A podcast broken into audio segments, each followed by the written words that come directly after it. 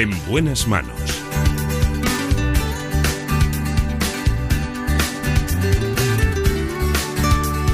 El programa de salud de Onda Cero.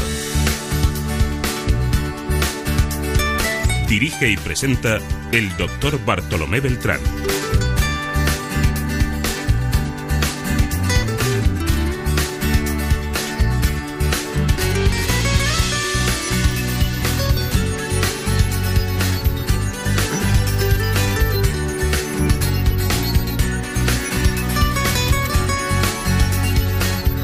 Muy buenos días. Me alegro mucho de saludarles. ¿Qué tal han dormido? Casi la mitad de las personas tienen hoy problemas de sueño.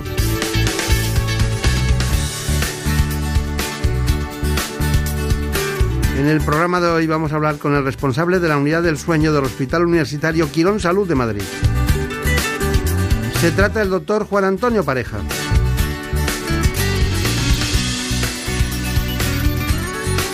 Pero ustedes querrán saber algo más.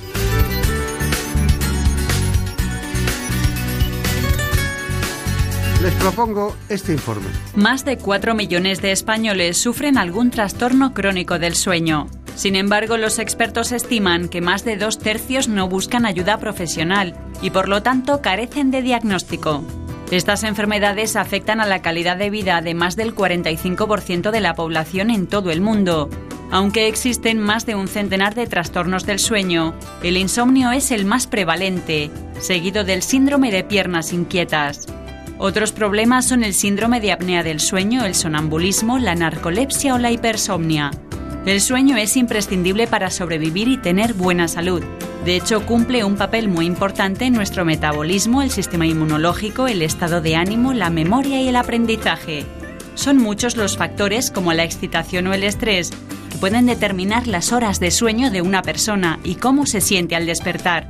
También los medicamentos e incluso ciertos alimentos pueden ser determinantes, ya que algunos dificultan el sueño y otros, por el contrario, pueden producir somnolencia. Bueno, pues tenemos una gran oportunidad porque casi la mitad de la población tiene alguna alteración del sueño a lo largo de su vida, pero no estamos hablando solo de eso, sino de todas aquellas técnicas diagnósticas y también, como no, los tratamientos más oportunos en cada caso.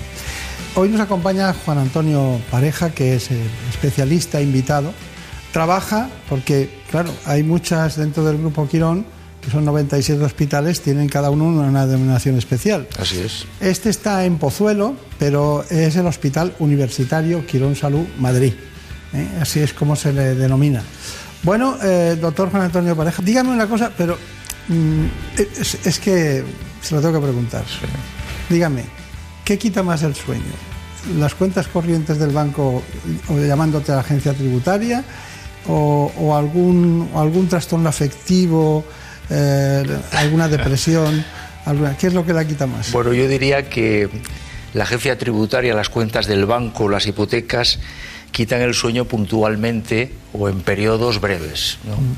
Mientras que un trastorno afectivo, que suele ser crónico, pues y otras patologías lo que produce es un trastorno del sueño persistente, duradero y que realmente produce al fin y al cabo el, la pérdida de calidad de vida de los pacientes. Bueno, también quizá depende de la envergadura de, de los casos. de los problemas de tanto afectivos como de la agencia tributaria, ¿no? Pero yo creo que quita más el sueño un trastorno afectivo. Sí. Bueno, de todas maneras, no vamos a hablar de esas dos cosas, porque lo que vamos a hablar es de cuestiones científicas demostradas, que es su trabajo diario viendo muchos. Pero quería quitármelo de encima, porque esto está bien hacerlo. Bueno, eh, usted pone, en el, en, cuando se busca su nombre, pone que es director del laboratorio de polisomnografía. ¿Por qué pone eso? Bueno, es que la medicina del sueño tiene un componente que es, eh, digamos, el clásico, la consulta médica, donde los especialistas en medicina del sueño atendemos a los pacientes y utilizamos, el, lógicamente, el método clásico de interrogatorio, exploración y demás, pero luego hay que documentar y, a ser posible, eh, esclarecer o demostrar la sospecha diagnóstica. Entonces, el laboratorio de polisomnografía es básico y es imprescindible, es obligatorio en una unidad de medicina del sueño. Básicamente, la polisonografía en lo que consiste es en identificar los estados del ser humano, que son vigilia y sueño, y dentro del sueño una serie de fases muy bien perfiladas, y qué acontece en tiempo real en cada uno de estos estados. Eso es básicamente el laboratorio de polisonografía. Realmente la identificación de los estados y de lo que acontece en tiempo real se registra, bueno, hace tiempo se hacía en papel con plumillas, pero actualmente con métodos poligráficos realmente queda grabado de manera informática, pero hay que decir que además de todos los sensores que uno puede disponer dependiendo de la sospecha diagnóstica, el paciente también es grabado en vídeo y audio. ¿El paciente ingresa? El paciente ingresa una noche y si el estudio es simplemente polisomnográfico, pues normalmente ingresa a las 10 y suele terminar el procedimiento sobre las 7 de la mañana y tras el aseo puede volver a su casa. Es un procedimiento sencillo, simple y bueno. Usted se, queda a trabajar, su equipo se quedan a trabajar a ver. Tiene que estar toda la noche pendiente del paciente y pendiente de la grabación del registro. Quiere decir que tienen que tener cuidado del proceso, digamos, de registro de, todos los parámetros, claro. Claro, claro, Dicen que sueño saludable, envejecimiento saludable. Eso dicen, eso dicen. Es curioso, pero lo dicen. Bueno, hay una cuestión y es que, mm, bueno, ¿qué tiene que ver usted con Minnesota? Bueno, yo cuando terminé mi especialidad de neurología, yo soy neurólogo, pues eh, decidí trasladarme a Estados Unidos a aprender sobre algo que me resultaba enigmático. Yo tenía en aquellos momentos muchísima pasión por el proceso de la ensoñación humana. Y también me llamaba muchísimo la atención eh, lo que acontecía de noche, los fenómenos como el sonambulismo y otros eh, fenómenos conductuales, y, estaba profundamente atraído. Y entonces decidirme al centro que en aquel momento era el, máximo referente en el estudio de las parasomnias. Cuando yo me fui, hacía poco que habían descubierto Carlos Schenk y Mark Mahowal, que luego fueron mis profesores, que habían descubierto el trastorno de conducta en sueño REM. Y a mí eso me fascinó. Claro. Y elegí irme allí y allí, bueno, pues estuve dos años muy felices, creo que aprendí y estoy muy satisfecho de mi estancia allí. No me extraña, pero no fue por los coches, ¿no? A ver carreras de coches. No, no, no, no, no, Porque allí está el circuito famoso, ¿no? Hay un circuito, sí. No es, no es el de Indianápolis, que es el más. Pero sí, pero hay, hay carreras de indicar, sí, eso es cierto, sí. Y luego usted, eh, luego usted eh, ¿por qué se trasladó a Noruega? Bueno, mi otra pasión es el dolor de cabeza. Entonces, entonces no vamos a Noruega nosotros. Entonces yo volví de Estados Unidos, volví con, mi formación y me sentía que me faltaba todavía, pues bueno, mi otra vocación que era el dolor de cabeza y precisamente en Noruega el profesor Otar Shosta en esa época era un personaje de relumbrón en el mundo de las cefaleas, había descrito ya dos síndromes y yo lo que quería sobre todo era desplazarme allí porque quería saber cómo pensaba ese hombre. O sea, qué tenía su cabeza para que fuera él el que describía los síndromes. Y yo pensé, digo, bueno, si consigo averiguar cómo piensa y me contagio, pues a lo mejor a la vuelta a España me traigo de Noruega, digamos, un ajuste neuronal importante para intentar yo también hacer lo mismo. Esa fue la razón. contagian más las bacterias que, las inteligencias. Pero bueno, eh, hay que aprender siempre y formarse. ¿no? Bueno, eh, realmente muy interesante todo esto, pero vamos a ir al grano de la cuestión. Basemos de, mm, de menores a mayores, de mayores a menores, como usted quiera, de patologías que realmente son muy importantes y que, usted, que inquietan mucho, y de las que son patologías eh, menores en relación con el sueño. Cuando quiera. Bueno, pues eh, el trastorno más prevalente en medicina del sueño es el insomnio. Sí. Realmente se dice que hasta el 30% de la población occidental padece de insomnio y, es la queja más frecuente de, la sociedad occidental, de los ciudadanos occidentales. El insomnio es el más prevalente. Pero en general la patología del sueño, y diría la importante, es muy prevalente. Por ejemplo, la apnea del sueño, que es una causa, quizá la causa fundamental de hipersomnia, es muy prevalente, puede llegar al, al 4% de la población adulta, también se da en niños. Las parasomnias, entre las que se incluye, yo creo que popularmente es conocido el sonambulismo, pero son alteraciones conductuales nocturnas que son indeseadas, inoportunas y complicadas, ¿eh? que disrumpen la relación familiar. Eh, estas pueden llegar en los niños al 2 al 4%. Y luego tenemos, eh, digamos, otros trastornos, digamos, más alejados, como los trastornos cronobiológicos, trastornos de moverse durante el sueño de manera rítmica, síndrome de los movimientos rítmicos durante el sueño, eh, el síndrome de las penas inquietas, yo creo que hay que emparejarlo con el insomnio, porque realmente lo que más produce es incapacidad para relajarse y por lo tanto conciliar el sueño, y muchos otros. Pero bueno, básicamente insomnio sueño excesivo durante el día, hipersomnia, parasomnias y otros trastornos. Yo diría que ese sería, digamos, un panorama de la medicina del sueño. Está bien. Bueno, eh, ahora seguimos con este asunto porque me tiene que decir, no, aquí no hay recetas, pero sí hay tratamientos más adecuados para cada cosa, qué proceso mm. sigue usted. Por ejemplo, en el insomnio, ¿qué hace? Bueno, el insomnio es un síntoma hay que, hay que eh, averiguar la causa del insomnio. Bueno, es como tener fiebre. Bueno, se puede dar un antitérmico, pero realmente hay que determinar la causa de la fiebre. Bueno, el insomnio es un síntoma, se puede dar un hipnótico, pero no es muy buena idea empezar por ahí. ¿Eh? Hay que empezar por el diagnóstico. Las causas de insomnio son muy variadas, pero bueno, dos tercios de los casos son de, de estirpe psicogénica, ansiedad, depresión, pero hay una cantidad importante de insomnio que eh, responde a, otras causas. Por ejemplo, el síndrome de las piernas inquietas que hemos comentado, una causa potente para producir insomnio. Pero estamos hablando también de bioquímica cuando hablamos del Sí, sí, sí, cuando hablamos, sobre todo cuando hablamos del síndrome de las piernas inquietas, aquí está, digamos, mediado por una disfunción dopaminérgica y también por un déficit en el un déficit de hierro o un déficit, por ser más precisos, de la cantidad de hierro intraneuronal, que no necesariamente se correlaciona con la cantidad de hierro plasmática. Y entonces aquí, efectivamente, y, el tratamiento está directamente dirigido a corregir estos dos problemas bioquímicos. Claro.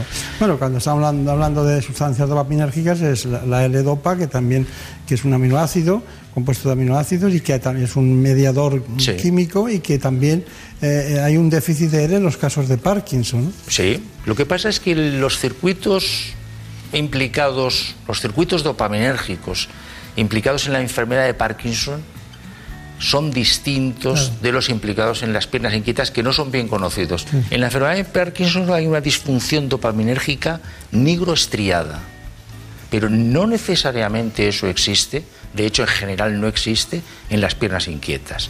Así que todavía es un poco misterioso, pero las dos entidades, al fin y al cabo, eh, digamos, eh, comparten la deficiencia de función dopaminérgica con una peculiaridad, las penas inquietas, hay un balance hacia que esa disfunción se manifieste en reposo y por la noche. La enfermedad de Parkinson es una enfermedad más tónica día y noche, ¿no? es siempre. no es, no es un, temblor intencional como el cerebelo, sino que es constante y permanente. Está claro. Pero les quiero recordar que entre un 20 y un 48% de la población adulta sufre dificultad para iniciar o mantener el sueño. Al menos un 20% de la población infantil sufre algún tipo de trastorno del sueño. La mala calidad del sueño es desencadenante o riesgo para sufrir determinados trastornos neurológicos como el ictus, el Parkinson, el Alzheimer o diversas enfermedades neuromusculares.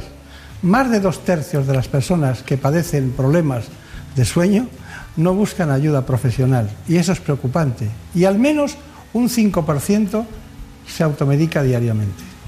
Doctor Pareja, esto es terrible, ¿verdad? Estoy de acuerdo, sí, así es. La verdad es que el problema, el problema del sueño, la patología del sueño, ha tenido históricamente una escasa consideración y se ha considerado más bien como anécdotas, como incluso como cosas graciosas, como roncar, o cosas, eh, digamos, eh, llamativas como el sonámbulo, pero no se le ha prestado la atención suficiente. Los problemas del sueño pueden ser factores de riesgo de primer orden, como, como, como ha comentado, de la patología cerebrovascular, de la hipertensión, del infarto de miocardio. Pueden conducir a lesiones. Un sonámbulo no necesariamente, digamos, esquiva los obstáculos. Puede producir eh, catástrofes. un paciente que tiene hipersomnia, que cae dormido al volante de un autobús o a los mandos de una central nuclear, puede producir verdaderamente eh, catástrofes. Un paciente que de forma automática se levanta a la cocina, come e ingiere cosas eh, inapropiadas o, por ejemplo, hirviendo, puede sufrir lesiones importantísimas. Es más, puede cocinar de manera temeraria e impulsiva, de manera inconsciente, y dejarse el gas abierto. Pensemos en las explosiones de gas que hay por la noche en muchos casos en, nuestras ciudades. Bueno, antes de pasar al otro gran, a la otra gran área que es la apnea del sueño, que tenemos que matizarla muy bien, y que coincide con pacientes que, bueno, en muchos casos roncan, que son obesos, que tienen otras patologías y tienen apnea del sueño. O, vamos a ver, usted nos lo contará, originariamente la tienen y no sabemos por qué, puede ser por otras circunstancias. Le voy a presentar una campaña que se hizo, Felices Sueños, esta campaña, concretamente que tengo en mis manos, y hemos hecho un trabajo, bueno, nosotros, ellos lo divulgaron y nosotros ayudamos a que se conozca. Más de la mitad de los españoles no duerme bien y utiliza el fin de semana para recuperar las horas de sueño. Este es uno de los datos de la última encuesta sobre el descanso en España. Los españoles dormimos menos de 7 horas de media al día y además un 42% seis o menos horas. Para concienciar a la población de la importancia de adquirir unos buenos hábitos a la hora de dormir, se acaba de poner en marcha la campaña Felices Sueños, porque un buen descanso es uno de los pilares de la salud. Dormir es fundamental para la salud, tan importante como el ejercicio, como la dieta o como el bienestar emocional. El dormir bien y las horas adecuadas hace que al día siguiente estemos preparados para afrontar la vida diaria tan difícil de una manera adecuada. Una iniciativa que ha contado con la atleta Lidia Valentín como embajadora de peso. Bueno, mi rutina del sueño es siempre la misma, es acostarme siempre a la misma hora, levantarme también siempre a la misma hora. Intento pues eh, cenar de forma ligera, tomarme una infusión que me relaje por de la actividad física que acabo de realizar hacia unas horas. Y intento que siempre sea lo mismo para poder descansar, porque no eh, el hecho de dormir mucho más realmente es una calidad buena de sueño. Intento que sea las horas de descanso profundo. Estas rutinas mejoran el descanso y son esenciales para rendir en el deporte y en el día a día. Bueno, pues felices campañas que nos eh, indican el mejor camino de todas estas cuestiones. ¿no? Por cierto, mm, leí una relación de, de lo que comemos con el sueño. Bueno, tradicionalmente hay alimentos que favorecen el sueño, por ejemplo la leche, el vasito de leche templada antes de acostarse, que lleva triptófano, pues eh, favorece el sueño. Determinados eh, hábitos como tomar alcohol de noche, pues lo, lo, fragmentan. El alcohol puede tener cierto efecto sedante para empezar a dormir, pero después arruina el sueño. Realmente el alcohol, si se toma de noche, produce una fragmentación importante del sueño. ¿Y los que se despiertan y se fuman un cigarrillo? Bueno, los que probablemente es abstinencia de nicotina, ¿no? Pero también algunos eh, tienen piernas inquietas. La nicotina es dopaminérgica en cierta forma, y entonces algunos pacientes con piernas inquietas, sin saberlo, se encuentran muy inquietos cuando se despiertan, no pueden volver a dormirse y si no se trata de una abstinencia de nicotina, puede ser que han aprendido que con la nicotina se alivia el malestar en las piernas y pueden reanudar el sueño. o sea que pues- eso, eso ocurre, sí, y lo comentan los pacientes. Duermen mejor, pero pueden acabar con un cáncer de pulmón. Efectivamente. Entonces, bueno, aquí está la recomendación de ir al médico para que sustituya, sustituya el tabaco por un tratamiento adecuado, claro. Dígame, eh, apnea del sueño. Vamos a ver, ¿qué hacen ustedes cuando hay una apnea del sueño? Bueno, primero documentarla. Eh, digamos, eh, dimensionarla, o sea, cuántas apneas por hora de sueño, bueno, hasta 5 por hora de sueño es normal, hasta 10 no es normal, entre 5 y 10, pero bueno, no es muy relevante clínicamente. A partir de 10 tiene su relevancia clínica, a partir de 20 es un cuadro moderado, a partir de 30 es grave. Y luego eh, ver la repercusión. La apnea del sueño produce hipersomnia diurna, pero también es factor de riesgo de, como hemos dicho antes, de enfermedades cardiovasculares, eh, infarto de miocardio, hipertensión, enfermedades cerebrovasculares. Una vez diagnosticada, documentada y viendo la relación que pueda tener con la posición, porque hay, hay que decir que hay apneas del sueño que son posturales, solo se presentan boca arriba, el tratamiento adecuado. Y el tratamiento adecuado ha de ser ponderado. Entonces, un paciente con una apnea del sueño, con un índice de más de 30 apneas por hora de sueño, debe recibir tratamiento siempre. Un paciente con un índice leve hay que valorar sus circunstancias patológicas. Y un paciente con una apnea moderada, sin circunstancias patológicas, pero resulta que se duerme, también hay que tratarlo. Claro, claro. Bueno, pues nosotros hemos preparado la comorbilidad que tiene el sueño con otras patologías. Los trastornos del sueño son muy frecuentes y afectan cada vez a más personas. Dormir mal puede derivar en complicaciones endocrinas, metabólicas, psicológicas, inmunológicas o psicomotoras. Un sueño insuficiente o poco reparador se ha relacionado recientemente con la aparición de enfermedades como la diabetes y la obesidad. De hecho, la probabilidad de padecer diabetes es dos veces mayor en aquellas personas que habitualmente duermen menos de 6 horas. Y es que cuando se duerme bien, el páncreas puede establecer con facilidad los niveles de insulina adecuados en sangre. Con respecto a la obesidad, las personas que duermen poco aumentan la producción de glerina, que nos estimula a comer más, y disminuyen la leptina, que transmite sensación de saciedad. Además de estas patologías, la falta de sueño se considera un desencadenante o factor de riesgo para sufrir determinados trastornos neurológicos, como ictus, Parkinson, Alzheimer o diversas enfermedades neuromusculares. No hay que olvidar que un sueño saludable se traduce en un envejecimiento saludable. Bueno, eh, aprendemos muchas cosas en relación con el sueño, hay muchas patologías en su entorno, en la periferia de lo que es una alteración del sueño. Pero, ¿qué tecnología utilizamos en el sueño? ¿Cuál es la tecnología que utilizamos? Hemos acudido al doctor Alejandro Iranzo, de la Sociedad Española concretamente del Sueño, para que eh, nos indique este camino. Más de la mitad de los españoles no duerme bien o no descansa lo suficiente. Además del estrés y las preocupaciones, uno de los grandes enemigos del sueño es la tecnología. El uso de, smartphones, aplicaciones, tablets y televisión a, la hora de que toca dormir no, no, es adecuado, porque uno cuando tiene que, que, dormir tiene que estar en la cama, tiene que estar relajado, no estar pensando en otras cosas y no estar pendiente pues, de, aplicaciones o de mensajes que ha recibido o de mensajes que tiene que, enviar o de ver eh, la televisión. Sin embargo, estos dispositivos también pueden usarse para mejorar de forma significativa la calidad del sueño y desde hace unos años están cada vez más presentes en la vida de muchas personas. Existen tecnologías en el mercado para mejorar la calidad del sueño y además se está investigando mucho más también en este ámbito.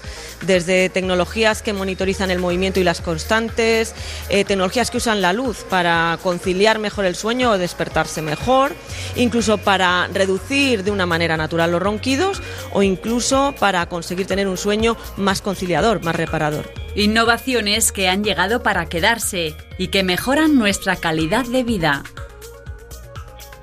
Bueno, pues doctor Pareja, nos gustaría las parasomnias. Usted ha puesto acento no solo en ellas, sino también en el sonambulismo y también en los niños. los niños. Eh, ¿Me puede contar exactamente eh, qué entendemos por parasomnias y qué es lo que tenemos que tener en cuenta? Sí, parasomnias son fenómenos conductuales anormales que acontecen durante la noche y emergen del sueño, provienen del sueño. O sea, no acontecen en vigilia. Acontecen siempre provenientes del sueño. Entonces, estos fenómenos conductuales pueden ser, eh, digamos, simples, complejos, vigorosos, problemáticos, incluso violentos y conducir a lesiones. En los niños la importancia que tienen es que la mayor frecuencia de parasomnias, que son los trastornos, eh, el sonambulismo y eh, los terrores nocturnos, son muy prevalentes en la infancia. Entonces en la infancia probablemente tenga una prevalencia del 4% y entonces son motivo de desasosiego por de los familiares. Entonces, los niños sobre todo padecen parasomnias de este tipo y luego los adultos, sobre todo los adultos maduros, padecen otro tipo de parasomnia, aunque pueden tener sonambulismo, pero no es frecuente, que es el trastorno de conducta en sueño REM. Y consistente en que durante el sueño, soñando, se sueñan eh, escenas vívidas y, eh, digamos, violentas, en las que el sujeto se ve amenazado, se tiene que defender, es atacado y como la, esta parasomnia característicamente cursa con preservación del tono muscular, cosa que en sueño REM no debe ocurrir, ejecuta el ensueño en curso. De tal manera que hay una expresión de lo que está soñando y él si se defiende, si ataca, pues entonces tiene unos movimientos efectivamente consistentes con eso y puede producirse lesiones él o al cónyuge. Claro, claro. Bueno, tema importante ese, pero eh, ¿cuál es su conclusión? Sé que es muy difícil, es muy difícil. Pero ¿qué le diría a todo el mundo sobre el sueño? Bueno, yo diría, lo primero es tener conciencia de que las alteraciones del sueño son importantes. Entonces, y que pueden conducir a problemas importantes y que son una causa de eh, quebrantamiento de la salud en muchos aspectos. Por lo tanto, que sean conscientes de eso. Segundo, que los trastornos del sueño son trastornos que hay que consultar con los médicos y con los especialistas. Tercero, les diría que el diagnóstico es sencillo y que el tratamiento en general es una de las patologías más agradecidas. Es simple y eficaz. Pues lo hemos dicho todo. Doctor Juan Antonio Pareja, ha sido de verdad un placer. Que disfrute usted mucho de su unidad, concretamente del sueño y ese laboratorio de polisonografía en el Hospital Quirón Salud, el Hospital Universitario de Madrid, que está en Pozuelo. Así que muchas gracias. Muchas gracias. ya sabe dónde estamos. Muchas gracias.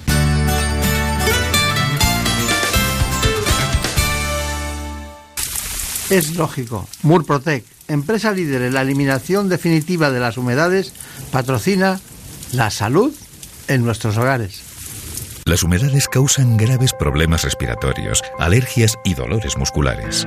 No pongas en riesgo tu salud y acaba con ellas para siempre. Ponte en manos de Murprotec. Pide tu diagnóstico gratuito, personalizado sin compromiso y con una garantía de hasta 30 años. Contacta en el 930 1130 o en murprotec.es. Para tu tranquilidad, Murprotec. Garantía de calidad.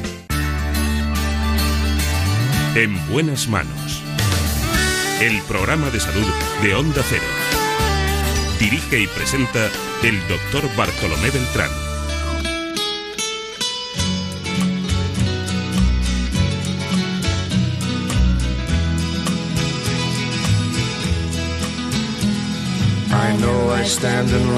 Ha vuelto Daniel Solís. Se nota cómo se oye.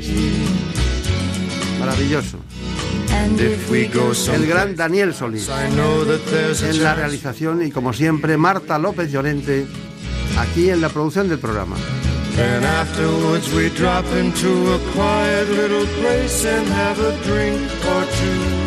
Me decía el otro día, ¿por qué no hablamos de menopausia? Hace mucho que no lo hacemos. Nos hemos ido a la Clínica Universidad de Navarra en Madrid y hemos conectado con la doctora Regina Cárdenas y la doctora Cuadrado Lozano. Así que serán las doctoras Cárdenas y Cuadrado quienes contesten a nuestras preguntas. Sofocos, alteraciones del ánimo, muchos síntomas, pero algunos ocultos, como es el caso de la osteoporosis. ¿A quién vamos cuando tenemos osteoporosis o a quién acudimos cuando una mujer tiene menopausia? Cualquier especialista la puede reconducir al reumatólogo o al ginecólogo. Vean, vean, vamos a ver lo que nos dice nuestro informe. Cerca de la mitad de las mujeres que viven en España se encuentran en la menopausia, una etapa de grandes cambios en la que son frecuentes diversas molestias producidas por el descenso paulatino de la producción de estrógenos. Los sofocos, las alteraciones del sueño, la disfunción sexual o la incontinencia urinaria son algunos de estos síntomas, y además la menopausia afecta negativamente al estado anímico de las mujeres. De hecho, hasta un 85% de ellas afirma que deterioran su calidad de vida. Los expertos insisten en que no se trata de una enfermedad, sino de un proceso en la vida de la mujer, que ocurre de media en nuestro país a los 51 años. Hasta ahora, para combatir y prevenir sus efectos, la principal alternativa era la terapia hormonal sustitutiva, pero desde hace unos años la medicina está abriendo nuevas opciones terapéuticas. Bueno, pues aquí estamos con dos grandes especialistas que trabajan en el mismo centro hospitalario, en el hospital, concretamente la Clínica Universitaria de Navarra en Madrid, y que en su conjunto, cuando quieres tratar el tema de la osteoporosis, hablas con las dos, porque una puede ser una receptora principal de osteoporosis desde la reumatología, como es la doctora Cuadrado, y otra puede ser la ginecólogo, que es la doctora Regina Cárdenas, que recibe a una paciente, diagnostica la posibilidad de una osteoporosis y la manda a reumatología. Quiero indicarles esto porque muchos pacientes acuden a su ginecólogo de cabecera como continuidad de su embarazo, de sus partos, y lo hacen todo con él y luego él ya distribuye donde quiere. Pero cada cual tiene su sistemática de trabajo. ¿no? Lo consideramos una enfermedad reumatológica, no nos vamos a pelear. No, no nos vamos a pelear. Pero lo consideramos una enfermedad reumatológica, la osteoporosis. Sí, la osteoporosis se ve dentro de reumatología porque afecta directamente a la salud del hueso, podríamos decir. Antes, cuando el tratamiento de la osteoporosis era simple, estamos hablando hace 30 años que apenas teníamos el calcio, la vitamina D, pues es verdad que cualquier especialista, incluso el médico de cabecera, cualquier especialista y por supuesto el ginecólogo podría tratarla. En los últimos, desde el año 2000 sobre todo, pero en los últimos podríamos decir 20 años, se han desarrollado tantos tratamientos nuevos y se, como todo en la medicina se está individualizando, depende de los factores de riesgo, de la densitometría, de tratamientos previos que se haya fallado o haya respondido, que el tratamiento se ha complicado mucho. Entonces yo creo que necesita su especialidad. Ya, ya, ya. De todas maneras, eh, veo que eh, la osteoporosis, eh, la sociedad, una sociedad que se dedicaba o se dedica a la osteoporosis, que hay internistas, endocrinos, reumatólogos, ginecólogos, ¿no? Es, es muy multidisciplinar en el sentido de que tiene consecuencias, hasta podrías poner a traumatólogos y ortopedas en personas mayores que tienen una fractura, subtrocantérea de, cadera y es consecuencia de una, de una caída por, una fractura, ¿no? de una osteoporosis. Bueno, eh, entonces usted ahora me tendría, me tendría que decir, ya le ha llegado a la osteoporosis. Se le ha mandado la doctora, la doctora Regina Cárdenas, le ha mandado un caso y usted qué hace. Bueno, lo primero de todo que yo creo que eso en medicina no se puede olvidar nunca, es la historia clínica. Una buena historia clínica, la osteoporosis no duele, o sea que la paciente no va a venir por dolor, la paciente va, viene porque cada vez eh, todo el mundo tiene una mayor cultura, mayor conocimiento de la medicina y sabe que después de la menopausia, sobre todo en esos cinco primeros años después de la menopausia, se pierde masa ósea y queremos precisamente prevenir esa fractura, que es la consecuencia peor de la osteoporosis. No hay dolor, pero la paciente viene y dice, bueno, hace cinco años que tuve la menopausia, me gustaría hacerme una densitometría.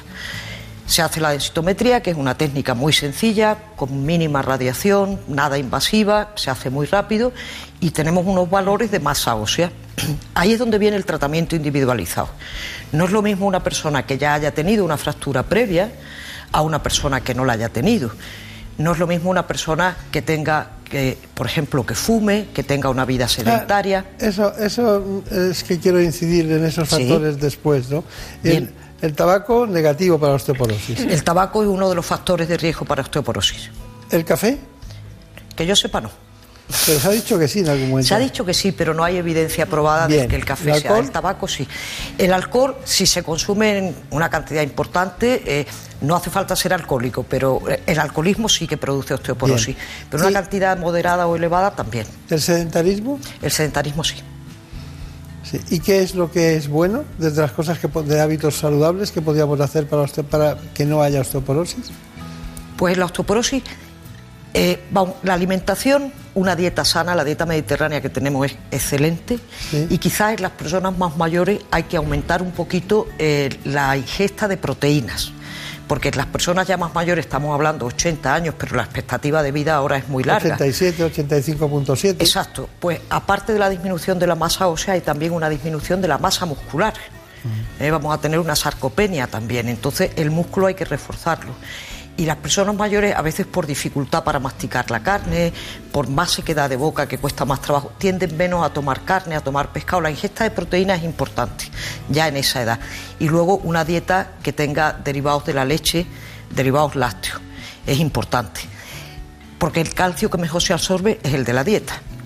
Y como habitualmente a esas edades se toma poco el sol, y además cada vez se recomienda menos tomar el sol, los suplementos de vitamina D son importantísimos también para el metabolismo muscular y la activación muscular y todo eso. ¿Y el fósforo? Suplementos de fósforo no son tan necesarios, el fósforo es raro que esté bajo. El magnesio, yo no creo personalmente, no he visto ninguna evidencia que tenga un impacto grande en la osteoporosis, pero hay mucha gente que lo toma, por ejemplo, para los calambres nocturnos, otro tipo de cosas. Otro tipo de patologías. Sí, sí. sí. Y la densitometría es una prueba que, bueno, hasta hace poco tiempo había muy pocas en España, no había suficientes, ¿no? ¿Eso se ha estabilizado ya o no? Yo creo que sí. La densitometría ahora mismo está al alcance de cualquiera. ¿Y es fácil de interpretar? Es muy fácil de interpretar porque hay una. Lo que no es fácil es de decidir en función de la densitometría si hay que tratar o no. Por eso le decía antes lo de cada persona va a tener otras cosas además. O sea, solamente una osteoporosis densitométrica no se puede considerar. Con una densitometría no tratamos a una persona. No, hay que tratar a la persona globalmente. Claro, claro. Bueno, pues nada, la doctora Regina Cárdenas, que es la ginecólogo, ¿eh? la compañera ginecólogo. Cuénteme, llega una persona que tiene eh, menopausia, el, el, grueso que llegan a, la consulta, ¿qué edades suelen tener? ¿Ya han pasado tiempo de haberla tenido o hay algunas que en la etapa perimenopáusica, antes de que llegue la menopausia, tienen alteraciones, lo huelen? Y ya, y ya vienen. Yo creo que la consulta más habitual es precisamente la de perimenopausia o de comienzo de la menopausia porque es cuando la mujer experimenta cosas que ya le suenan a, a menopausia y que en general en general sí que generan inquietud. Las, pues, las alteraciones llamativas en las menstruaciones, por muy abundantes, por periodos largos sin tenerla, y luego todo este debut de sintomatología que se percibe como, como desagradable, como un empeoramiento de la calidad de vida, y generalmente es la sintomatología yo creo que estrella, ¿no? y la que todo el mundo identifica como esta época es los sofocos, que aunque pueden prolongarse mucho tiempo, pero son tipiquísimos de este primer momento, es casi como la señal que le dice a una mujer ya te ha llegado, ¿no? Eh, de hecho, es muy habitual la expresión de es que ya estoy con los sofocos, ¿no? Eh, como algo que sabías que te iba a caer y te llegó cayendo. ¿no? Eh, consultan muchísimo, muchísimo y además que no lo identifican. Por, yo creo que es por falta de una cultura general en este sentido. No lo identifican con menopausia, la disminución o la ausencia de deseo sexual, la dificultad en las relaciones sexuales. Yo creo que es la sintomatología Mm, que se vive con más angustia, con más inquietud y que menos se comprende el sentido o el significado de por qué está ocurriendo. ¿no? Eh, las alteraciones en el, en el, sueño son muy llamativas y las alteraciones en el estado de ánimo. Mm, que no, todas estas cosas son muy variables. Hay mujeres. No ha cambiado mucho eso, no. Porque antes era como una fecha, que, te, que, te, que es, es, una fecha, la última regla, que, que te cambia tu, la vida. Parece se ha oído decir en otro tiempo yo ya no sirvo para nada. Se ha oído decir esas tonterías. Pues entonces, entonces, ¿qué ocurre? Es decir, yo creo que hay una primera función que tiene una ginecólogo como usted con las mujeres de decirle, bueno, esto eh, un día se empieza y un día se... Pero las, las cosas siguen igual porque hay un, hay una, hay una especie de continuidad de la producción de estrógenos en otros lugares del cuerpo, ¿no? Sí, lo que pasa es que esa producción de estrógenos no llega a ser suficiente. Toda la sintomatología que tenemos, eh, la, que hemos comentado, los sofocos, la disminución de todo lo que el entorno de la sexualidad, tiene que ver con receptores de estrógenos que no están, que no tienen el estrógeno dentro. Es el síndrome de deprivación. Yo tengo un receptor que no está cubierto y me da una sintomatología. Toda la vasomotora es así. Toda la sintomatología vaginal o sexual tiene mucho que ver también con eso. No es exactamente, pero tiene mucho que ver.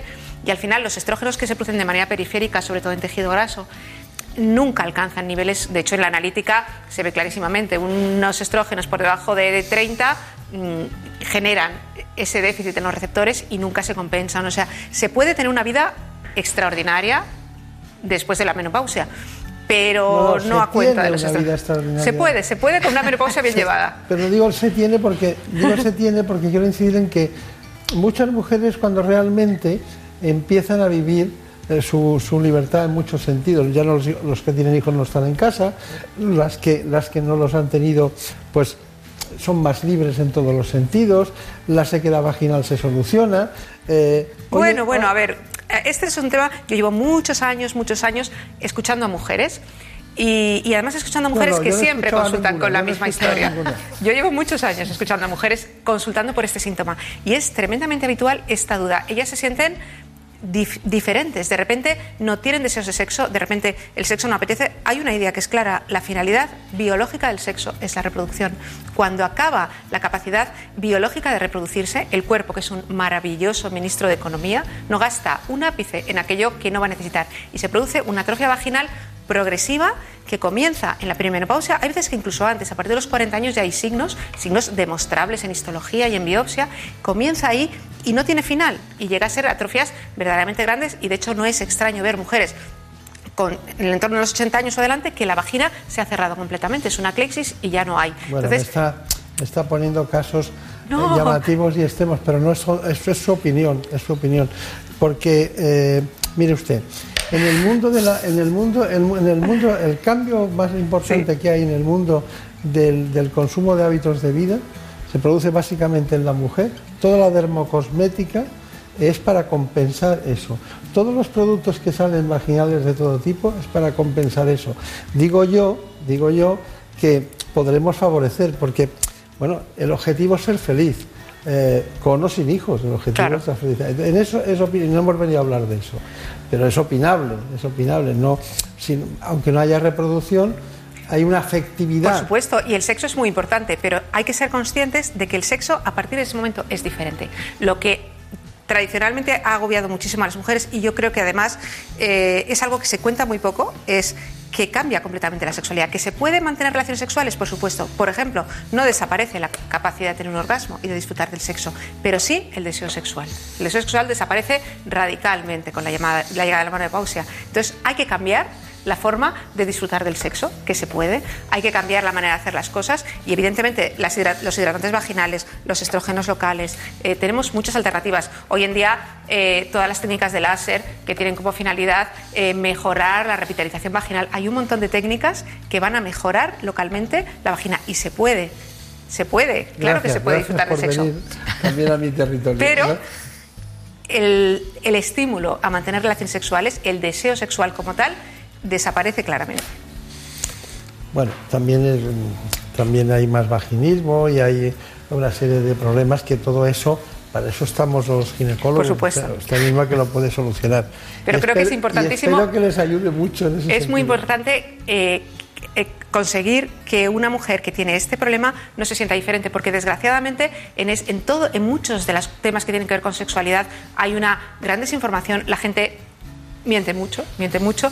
Y, es muy, muy, muy habitual la mujer que llega a la consulta y dice, todas mis amigas están enfermas, pero yo, sin embargo, y cuando pasan todas las amigas, todas las amigas te cuentan lo mismo, todas mis amigas están fenomenal, pero yo, sin embargo, entonces yo creo que es una cosa que de realmente da paz a las mujeres cuando tú le dices, mira, es que esto que te pasa es absolutamente normal, podemos paliarlo, podemos mejorarlo, va a ir genial, vas a conseguir una buena vida, pero pasa por el reconocimiento de que esta situación es biológica, es fisiológica y es generalizada. Doctora Cárdenas, algo debe tener el sexo cuando usted ha dedicado el 80% de su tiempo a este... A, la mujer menopáusica, perimenopáusica, la que está llegando a la menopausia, probablemente es el tema que más le preocupe, con diferencia. pero bueno, son las típicas estadísticas que no están hechas, pero hoy en día la mujer, sinceramente, no tiene edad. No tiene edad, ni siquiera edad menopausia. Pero el sexo tiene, sí bueno, esto es opinable todo. Bueno, ustedes hubo un despacho de agencia que tengo en la mano que ustedes lo enviaron a toda España el 8 de febrero del 2019 no hace tanto tiempo. Clínica Universidad de Navarra pone en marcha una unidad multidisciplinar de menopausia. Eso es. Durante el transcurso de la vida, el cuerpo mantiene un equilibrio entre la pérdida y la creación de hueso. La masa ósea aumenta desde el nacimiento y alcanza su punto máximo alrededor de los 30 años. A partir de entonces, el cuerpo comienza a perder hueso y es en la menopausia cuando la pérdida de masa ósea acelera drásticamente. En este periodo de la vida de la mujer, los ovarios dejan de producir estrógenos, una hormona que ayuda a mantener los huesos fuertes. Con el tiempo, la pérdida excesiva puede causar osteoporosis, un trastorno por el que los huesos se debilitan y tienen mayor posibilidad de fracturarse. La osteoporosis es una enfermedad crónica que afecta en nuestro país a más de 3 millones de personas y sin embargo más de la mitad de los pacientes desconoce que la padecen. Por sexo son las mujeres las que sufren en mayor medida este trastorno. Esta patología, conocida como la epidemia silenciosa ya que puede no dar síntomas, causa fracturas a más de 50.000 españoles al año. Bueno, pues eh, doctora Cuadrado, entonces, eh, ¿cómo tratamos una menopausia? Entendiendo que eh, hemos hablado de todo lo que se puede hacer de forma natural en el hábito de vida, usted ha matizado todo, pero hay tratamientos médicos, hay inyectables y hay personas que, que, tienen su duda de que, de que a veces es un chute muy importante. ¿Me puedes contar ese, ese asunto? El tratamiento de la osteoporosis ahora mismo se conocen bien los efectos secundarios, en mi opinión se han magnificado y entonces eso hace que muchos pacientes tengan miedo a tomar el tratamiento. Eh, se han descrito, bueno, los tratamientos de la osteoporosis son algunos que paran la reabsorción del hueso, o sea, paran, hay siempre un balance entre destrucción de hueso y remodelación de hueso. Entonces, después de la menopausia hay más destrucción de hueso que formación. Entonces, unos tratamientos paran esa reabsorción y otros aumentan la, remodelación, la construcción del hueso. Entre los tratamientos que paran la destrucción de hueso, los principales son los bifosfonatos, se ha hablado mucho de la necrosis de la mandíbula y de que no se puede ir al dentista mientras está con ese tratamiento. Como los tratamientos son largos, vamos a decir cinco años, más tiempo, pues las mujeres o la, persona que tiene osteoporosis, yo eso no me lo tomo porque los dientes se me van a caer. Es uno, de, uno entre mil es un 1 por mil los que vamos a tener problemas de necrosis de la mandíbula. ¿eh? Lo que sí se recomienda es no hacerse un implante, algo que esté en el hueso de la encía, 15 eh, eh, días o sea, si toma el tratamiento, dejar 15 días antes de hacerse un implante. O sea, hay se ha exagerado mucho eso. Se ha exagerado las fracturas típicas de la cabeza, del cuello, del fémur, que también se producen con los bifosfonatos, son incluso menos frecuentes. Entonces, yo creo que hay que explicarle muy bien al paciente, mire, esto puede pasar, porque siempre hay que decirle al paciente todo lo que puede pasar, pero la posibilidad es uno entre mil. Está claro, sí. Es lo que le pasa al Barça cuando juega, solo pierde uno entre mil. ¿No? Pierde uno sí, sí. No es nada, ¿no? Es, es, muy poco. Pero claro, eso hay muchos intereses comerciales en ese ámbito también porque la necrosis de mandíbula no se ve, se ve poco. Se ve muy poco. Muy poco. Pero ha, ocasionado mucho, mucho miedo para eso. No me extraña. Bueno, vamos con nuestra ginecólogo de cabecera hoy, que nos tiene que contar. Hay dos mundos, el mundo cardiovascular y el mundo concretamente de las alteraciones eh, propiciadas por la oncología del cáncer. ¿no? Relación entre problemas cardiovasculares y menopausia. La relación es enorme. De hecho, eh, los estrógenos son un eh, cardioprotector. Cuando hay estudios que dicen que, hasta por 10 se multiplica el riesgo de infarto y de problemas vasculares con la pérdida de los estrógenos. De hecho, esa, multiplicación por 10 lo que hace es igualarnos al riesgo de un hombre.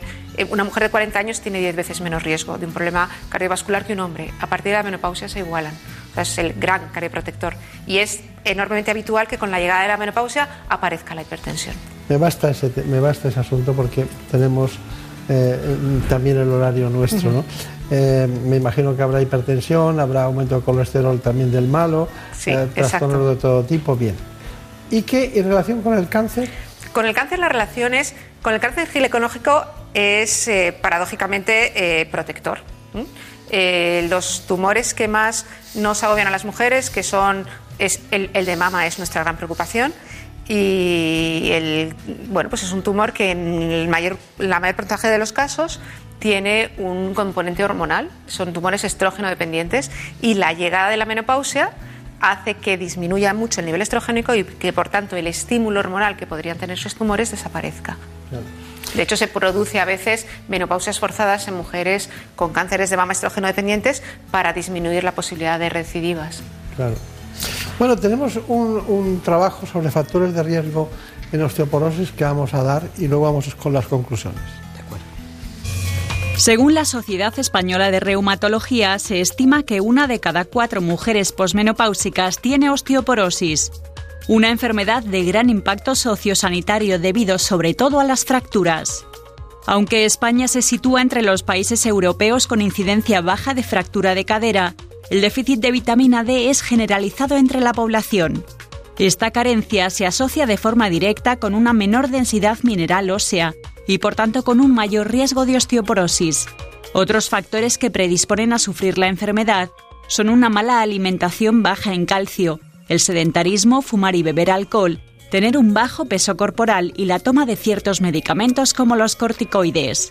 Entre los retos a los que se enfrentan los especialistas están el retraso en el inicio del tratamiento de los pacientes con alto riesgo de fractura, así como mejorar la adherencia y el cumplimiento terapéutico.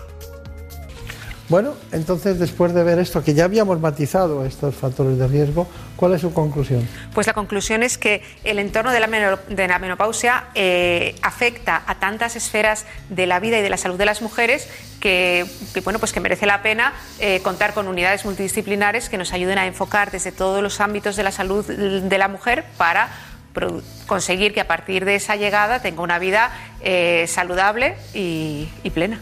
Muy bien. María José Cuadrado, ¿cuál es su conclusión como reumatólogo? Que tengan una revisión, por lo menos a los cinco años de haber tenido eh, la menopausia, que tengan una revisión con su reumatólogo para ver eh, qué masa ósea tienen, qué riesgo de fractura tienen y que nunca se pase en el tratamiento a esta persona le fue bien esto, a la otra, porque vamos a una medicina cada vez más individualizada. Muy bien, pues a la doctora Cuadrado y concretamente a la doctora María José y a Regina Cárdenas. Muchas gracias por haber venido. Yo no el hacer un programa con dos especialistas que se complementan, pero que esta es la demostración de que ha sido multidisciplinar, como la propia patología. Así que muchas gracias y muchos recuerdos a las compañeras. Muchas gracias, a ustedes. Sobre todo a la doctora Rubio. ¿eh? De acuerdo, se lo Muchas gracias. En buenas manos. El programa de salud de Onda Cero. Dirige y presenta el doctor Bartolomé Beltrán.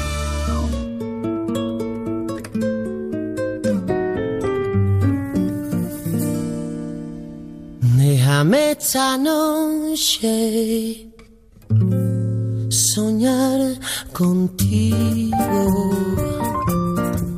Déjame imaginarme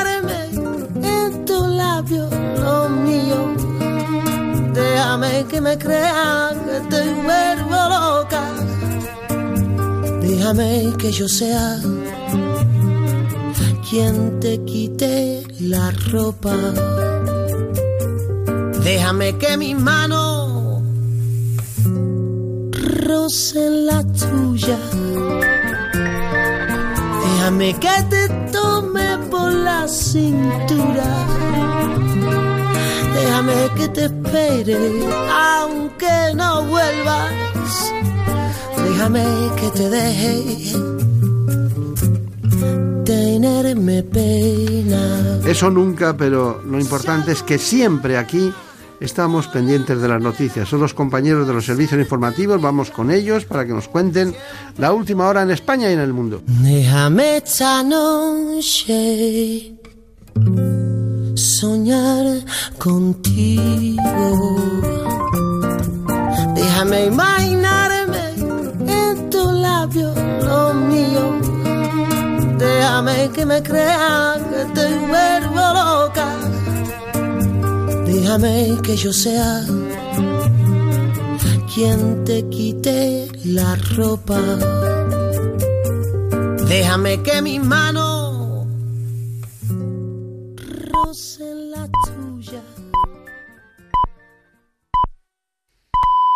Son las 5 de la mañana, las 4 en la comunidad canaria.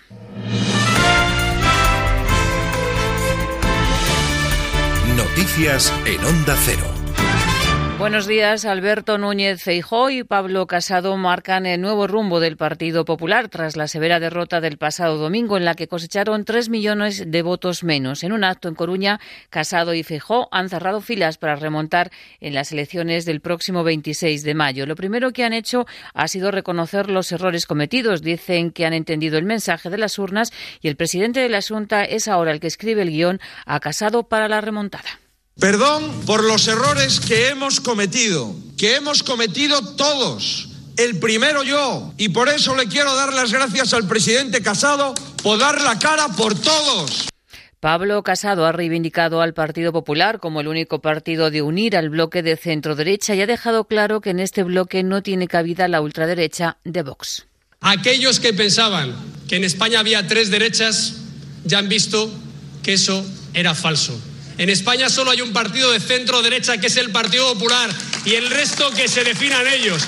Tras este desmarque, el secretario general de Vox, Ortega Smith, dice que el Partido Popular les copia y ha acuñado una nueva denominación para el partido de Casado. Dice que son el nuevo partido Veleta, pero de color azul. Se levanta por la mañana copiando el mensaje de Vox en las elecciones. Al mediodía nos invita a un posible formación de gobierno y por la tarde resulta que somos los fachas, los ultras. El PSOE también se ha fijado este sábado en los malos resultados del Partido Popular. En Barcelona, la ministra de Hacienda en funciones, María Jesús Montero, anunciaba la intención de subir los impuestos a aquellos que ganen más de 130.000 euros. Y decía Montero que las urnas el pasado domingo han dado una lección al Partido Popular y también a Ciudadanos.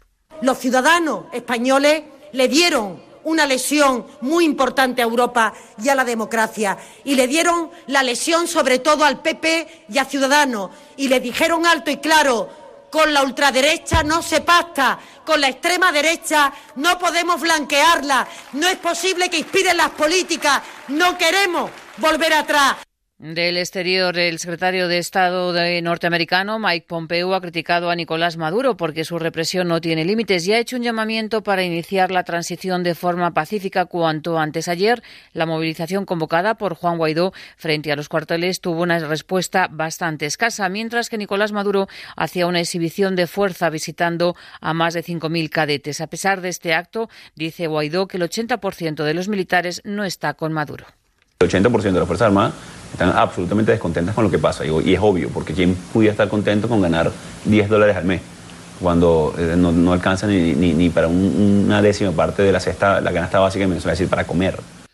Del exterior también les contamos que en Argelia el jefe del ejército, que en estos momentos es el hombre fuerte del país, ha ordenado la detención del hermano menor del destituido presidente Bouteflika, Said. Said, desde que, desde que su hermano sufrió una derrame cerebral, ejercía el poder en la sombra y era uno de los personajes más odiado en el país. Y sepan también que se reabre el caso Madeleine McCain porque hay una nueva pista del caso de la desaparición de la pequeña. La policía judicial lusa investiga a un pedófilo extranjero que se reencontraba en Portugal en la fecha de la desaparición de la niña. Las autoridades no han dado por el momento más detalles sobre la investigación. La jornada de liga nos deja la derrota del Barça ante el Celta por dos goles a cero, la victoria 0-1 de la Real Sociedad ante el Alavés, el Levante también se ha impuesto al Rayo 4-1 y el Español que ha goleado al Atlético de Madrid por tres goles a cero. Con esta derrota el Rayo se complica la salvación, tiene un pie prácticamente pie y medio en segunda división. Tiene 37 puntos y por eso dice su entrenador Paco Gémez que tiene muy asumido que la salvación va a ser difícil. Que es verdad que matemáticamente todavía, bueno, pero yo creo que con 37 eh, es más, creo que los equipos que están ahí algún punto más van a hacer. Es decir, nosotros eh, eh, vamos a competir los dos partidos que nos quedan a, muerte. Yo sé que mientras haya vida vamos a seguir peleando, pero a mí yo la sensación que tengo es que con los seis puntos que podemos sacar solo de los dos partidos no nos va a llegar. Esa es la sensación que tengo, ojalá me equivoque. Más noticias en Onda Cero cuando sean las 6 de la mañana, las 5 en la Comunidad Canaria y toda la información la vamos actualizando en nuestra página web ondacero.es. Síguenos por internet en ondacero.es.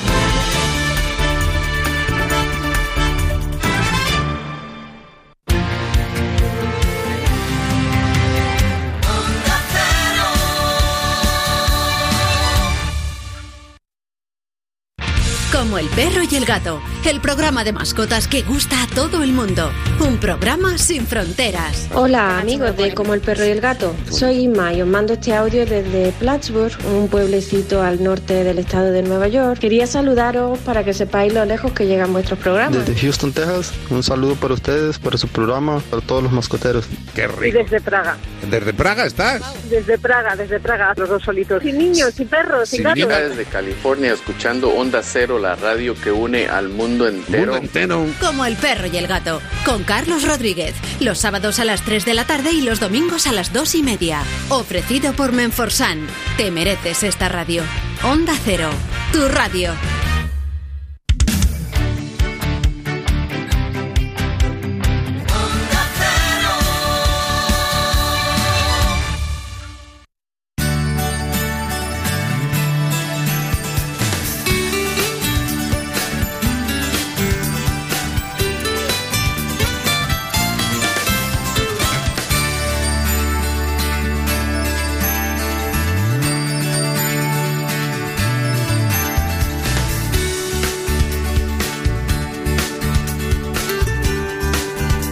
Buenas manos.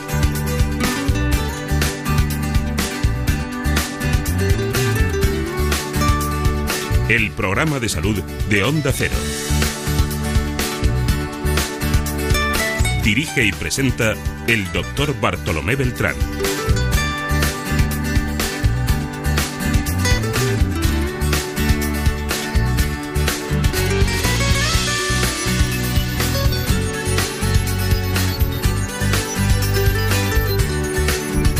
Seguimos adelante en esta segunda parte del programa en la que vamos a hablar de piel a piel. Lo haremos con un dermatólogo que trabaja en Málaga. Se trata del especialista, el doctor Leandro Martínez, del Hospital Regional de Málaga. Este dermatólogo de referencia nos va a hablar hoy del cáncer de piel no melanoma. Escuchen, escuchen este informe. El cáncer de piel es uno de los tumores de mayor incidencia en el ser humano. Cada año se realizan en España alrededor de 4.000 nuevos diagnósticos de melanoma y más de 74.000 de cáncer cutáneo no melanoma. Dentro de este último grupo existen dos tipos, el carcinoma vasocelular y el espinocelular, que se diagnostican cada vez con más frecuencia y a edad más temprana. Sus principales causas son la predisposición genética y la exposición excesiva a la radiación ultravioleta. La autoexploración, las nuevas técnicas diagnósticas y la visita periódica al dermatólogo consiguen identificar precozmente cualquiera de los tipos de cáncer de piel. Esto, unido a un correcto tratamiento, hace que su curación se acerque al 100%. El abordaje más seguro y eficaz es la llamada cirugía micrográfica o DEMOS, y en algunos casos incluso puede ser tratado en consulta mediante la terapia fotodinámica. Muy bien, pues aquí está con nosotros el doctor Acostado, ¿eh? acostado porque está siempre trabajando distintos congresos, reuniones con la Sociedad Española de Dermatología y muchas otras actividades en relación con su especialidad. Se trata, como decía el doctor Leandro J, como dice una compañera nuestra, J. Martínez Pilar. El doctor Leandro Martínez eh, trabaja en Málaga, eh, trabaja en el Hospital Regional Universitario de Málaga, es el director de ese departamento de dermatología. Ah, hace alrededor de cinco años o algo más que es miembro de la Sociedad Española de Dermatología y es también profesor asociado de su especialidad en la Universidad de Málaga.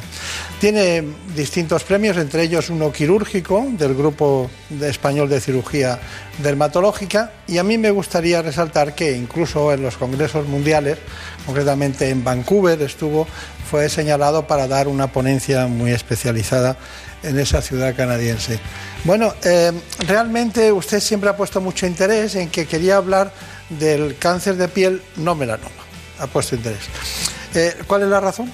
Pues la razón es que es verdad que los dermatólogos ponemos el foco en el melanoma, porque es verdad que es el cáncer de piel más letal que hay, pero cuando uno abre el abanico y ve la realidad en la que vivimos, el 95% de los cánceres de piel que atendemos los dermatólogos son no melanomas. La, incidencia, además, hay una diferencia entre 4.000 a, según nuestros datos, 74.000. Efectivamente. Sabemos que el cáncer cutáneo está relacionado totalmente con la radiación ultravioleta. Conforme nos acercamos al Ecuador, esa incidencia todavía se dispara más. ¿De qué hablo en Vancouver? Ahí en la costa pacífica. En Vancouver hablé sobre el láser, sobre el tratamiento con láser de malformaciones vasculares en nuestro hospital en Málaga, en el Hospital Regional Universitario, tenemos una unidad que es referencia en el tratamiento de malformaciones vasculares. La creamos hace ya creo que unos 11 años y tuvimos la suerte de poder participar y compartir nuestra experiencia pues tratando niños y adultos con láser y, en el caso de este, como comentaba, malformaciones vasculares. Claro. Ya me gustaría a mí pillar un congreso en Vancouver. Bueno, ah, te avisamos en el siguiente seguro. ¿Lo hacéis allí siempre o qué? No, no, no, eso era el Congreso Mundial que lo hace la Liga Internacional, lo hacen cada cuatro años, y este año, porque han pasado casi cuatro ya, es en Milán, será en Milán en, el mes de junio. Está bien, está dentro de nada prácticamente. Poquito, sí.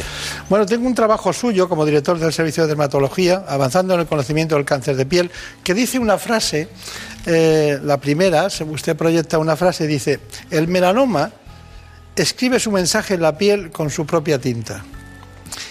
Y está allí para que todos lo veamos. Desafortunadamente algunos lo ven pero no lo comprenden. ¿Qué quiere decir? Pues quiere decir, bueno, la, la frase no es mía, lo que pasa que como es lógico la vi y vi que reflejaba la realidad que uno puede, por desgracia, tener un melanoma, mm, que aparentemente puede ser un lunar, pero no lo es, ¿no? Es un lunar que se ha desarrollado malignamente y ha llegado a ser un melanoma, si no tenemos el conocimiento, si no sabemos interpretarlo, no podremos diagnosticarlo y, como es lógico, tratarlo. ¿no? De ahí la importancia cuando hacemos eh, eh, formaciones con otros colegas de otras especialidades, con médicos de atención primaria, y algo que ya los médicos nos hemos dado cuenta que es muy importante, la educación de la población. ¿no? Ejemplo, este programa divulgativo, pero la población debe conocer la enfermedad para poder prevenirla y, sobre todo, detectarla a tiempo. Doctor Leandro Martínez, eh, estamos hablando de melanoma, que es de lo que no queremos hablar porque está muy, muy bien divulgado por la propia sociedad, pero queremos hablar de los carcinomas. De los carcinomas. Eh, eh, ¿Usted quiere hablar entonces del, del, vaso celular y del espino celular? Sin duda. Yo creo que tenemos una auténtica epidemia. Cada vez hay gente más joven afectada y es un cáncer muy prevenible. ¿eh? Nosotros estimamos los dermatólogos que quizá el 90% de estos tumores se podrían evitar con unos hábitos saludables. Una detención precoz es sinónimo de un buen pronóstico y un buen resultado. Claro. Estoy interpretando que, que los hábitos de vida también, como, igual que afectan al pulmón o a otros órganos como al colon o, o a otros órganos de la propia mama, eh, estoy interpretando que los hábitos saludables también pueden afectar a la piel. El sol lo que más, ¿no? Y cuidar la piel, tenerla hidratada. Eh, como hemos comentado en la, en la, cabecera del programa, la dieta también puede influir, pero sin lugar a dudas, el hábito fundamental para que tengamos una piel bien cuidada y nos, dure y nos acompañe en un buen estado toda la vida es la prevención del daño que, puede provocar en la piel el sol. Bueno, son muchas cuestiones, pero hemos investigado bastante nosotros en los tratamientos, en las alternativas, en sus trabajos. Voy a empezar por el principio, la dieta dermosaludable. Usted tiene un trabajo que tenemos aquí y dice que la dieta, bueno, aparte que significa modo de vida, del griego modo de vida, eh, diaita, ¿no? Somos lo que comemos, decía usted en una conferencia, y que el alimento sea tu medicina, ¿no? Bien, eh, ¿Por qué la dieta puede ayudarnos en el aspecto este del cáncer dermatológico, el cáncer de piel no melanoma? En el cáncer de piel ahí no hay una evidencia mmm, fuerte ni rigurosa en relación a la dieta. Sabemos que, como es lógico, eh, siempre que tomemos la dieta antioxidantes, polifenoles, todo eso nos puede ayudar. Pero sí que es verdad que a día de hoy sí hay evidencia sobre otros procesos dermatológicos que pueden tener cierta relación Hemos quitado mitos, por ejemplo, en el acné, que clásicamente se ha dicho que el chocolate podría desencadenar brotes de acné. Sabemos que el cacao tiene antioxidantes, tiene polifenoles y no lo debe de desencadenar. Lo que sí sabemos que puede haber relación, por ejemplo, en el acné, con dieta hiperglicémica, dietas cargadas de azúcares refinados. Eso sí puede provocar una mayor secreción sebácea y un empeoramiento del acné. O, por ejemplo, hay evidencia, se publicó en el 2005 en el Journal eh, de la Academia Americana, cómo el, el, uso o la toma en la dieta excesiva de lácteos y curiosamente desnatados podría asociarse con brotes de acné. Es decir, cada vez hay evidencias más de efectivamente algunas situaciones o, o algunas dietas no equilibradas que podrían agudizar una enfermedad dermatológica. Claro, claro. No es un asunto menor porque el que usted está matizando ahora, porque claro, aunque haga cirugía convencional y cirugía de MOS, o tratamientos eh, muy especializados para tratar el cáncer, eh, sí es cierto que hay un libro, una monografía sobre dermatología, dieta y dermatología. También, que es del doctor Moreno, creo. José Carlos Moreno de Córdoba, eh, y además compañero nuestro y, y, está con nosotros en Andalucía y trabajó mucho con la monografía de, de dieta y dermatología. Bien. Y en ella ponen en evidencia algunas de las cosas que, que acabamos de, de, comentar. Claro. Entonces, entonces podríamos jugar un poco a los binomios muy fácil, muy rápidamente, pero muy brevemente, si sí. se puede, ¿no?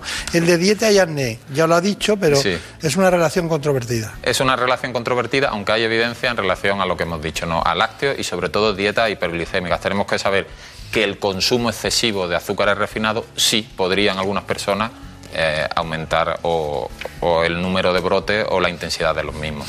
¿Y qué me dice de la dieta y, y, el, y en relación acné y los lácteos?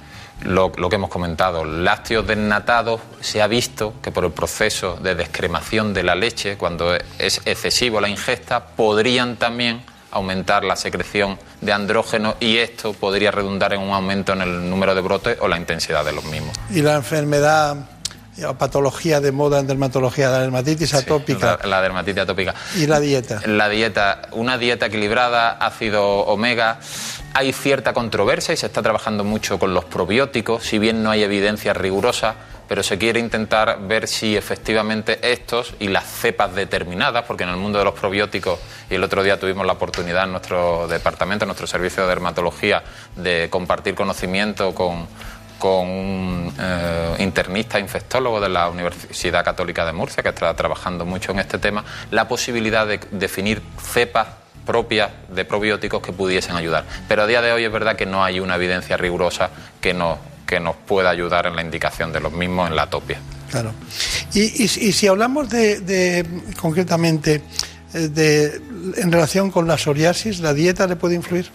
Puede influir, pero ocurre aquí casi como en la mayoría de enfermedades. Una dieta tipo mediterránea, es decir, una dieta que nos serviría casi todo. Lo que sí hemos visto en los pacientes con psoriasis, que mantener un IMC, es decir, un peso equilibrado, un índice de, un índice de masa corporal adecuado, le puede ayudar mucho.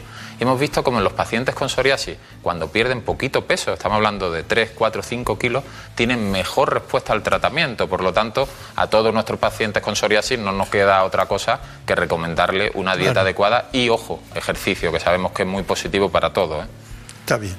Ejercicio que todo el mundo dice que hace más del que hace y que habría que hacer prácticamente alrededor de tres veces por semana y por lo menos una hora, ¿no? Entre media hora y una hora. Lo que pasa es que hay incluso quien está haciendo ya en exceso, ¿no? Eh, esto no es que haya una evidencia científica, pero está claro que todo en exceso llevado al límite no es positivo, ¿no? Y yo cada vez veo más y veo en el día a día de la consulta como pacientes que vienen por otro motivo, pero hacen un, intenso ejercicio físico, pues bueno, está la moda de los maratones, del crossfit, de todo esto, veo como incluso tienen un envejecimiento que puede ser acelerado a su edad. Es decir, que como siempre en el equilibrio está la virtud y en el ejercicio yo por lo menos lo tengo claro. Sí, sí, ese es un tema para tratarlo en profundidad, ¿no? Porque las tortugas viven Mucho. muchos años y no se mueven prácticamente, ¿no?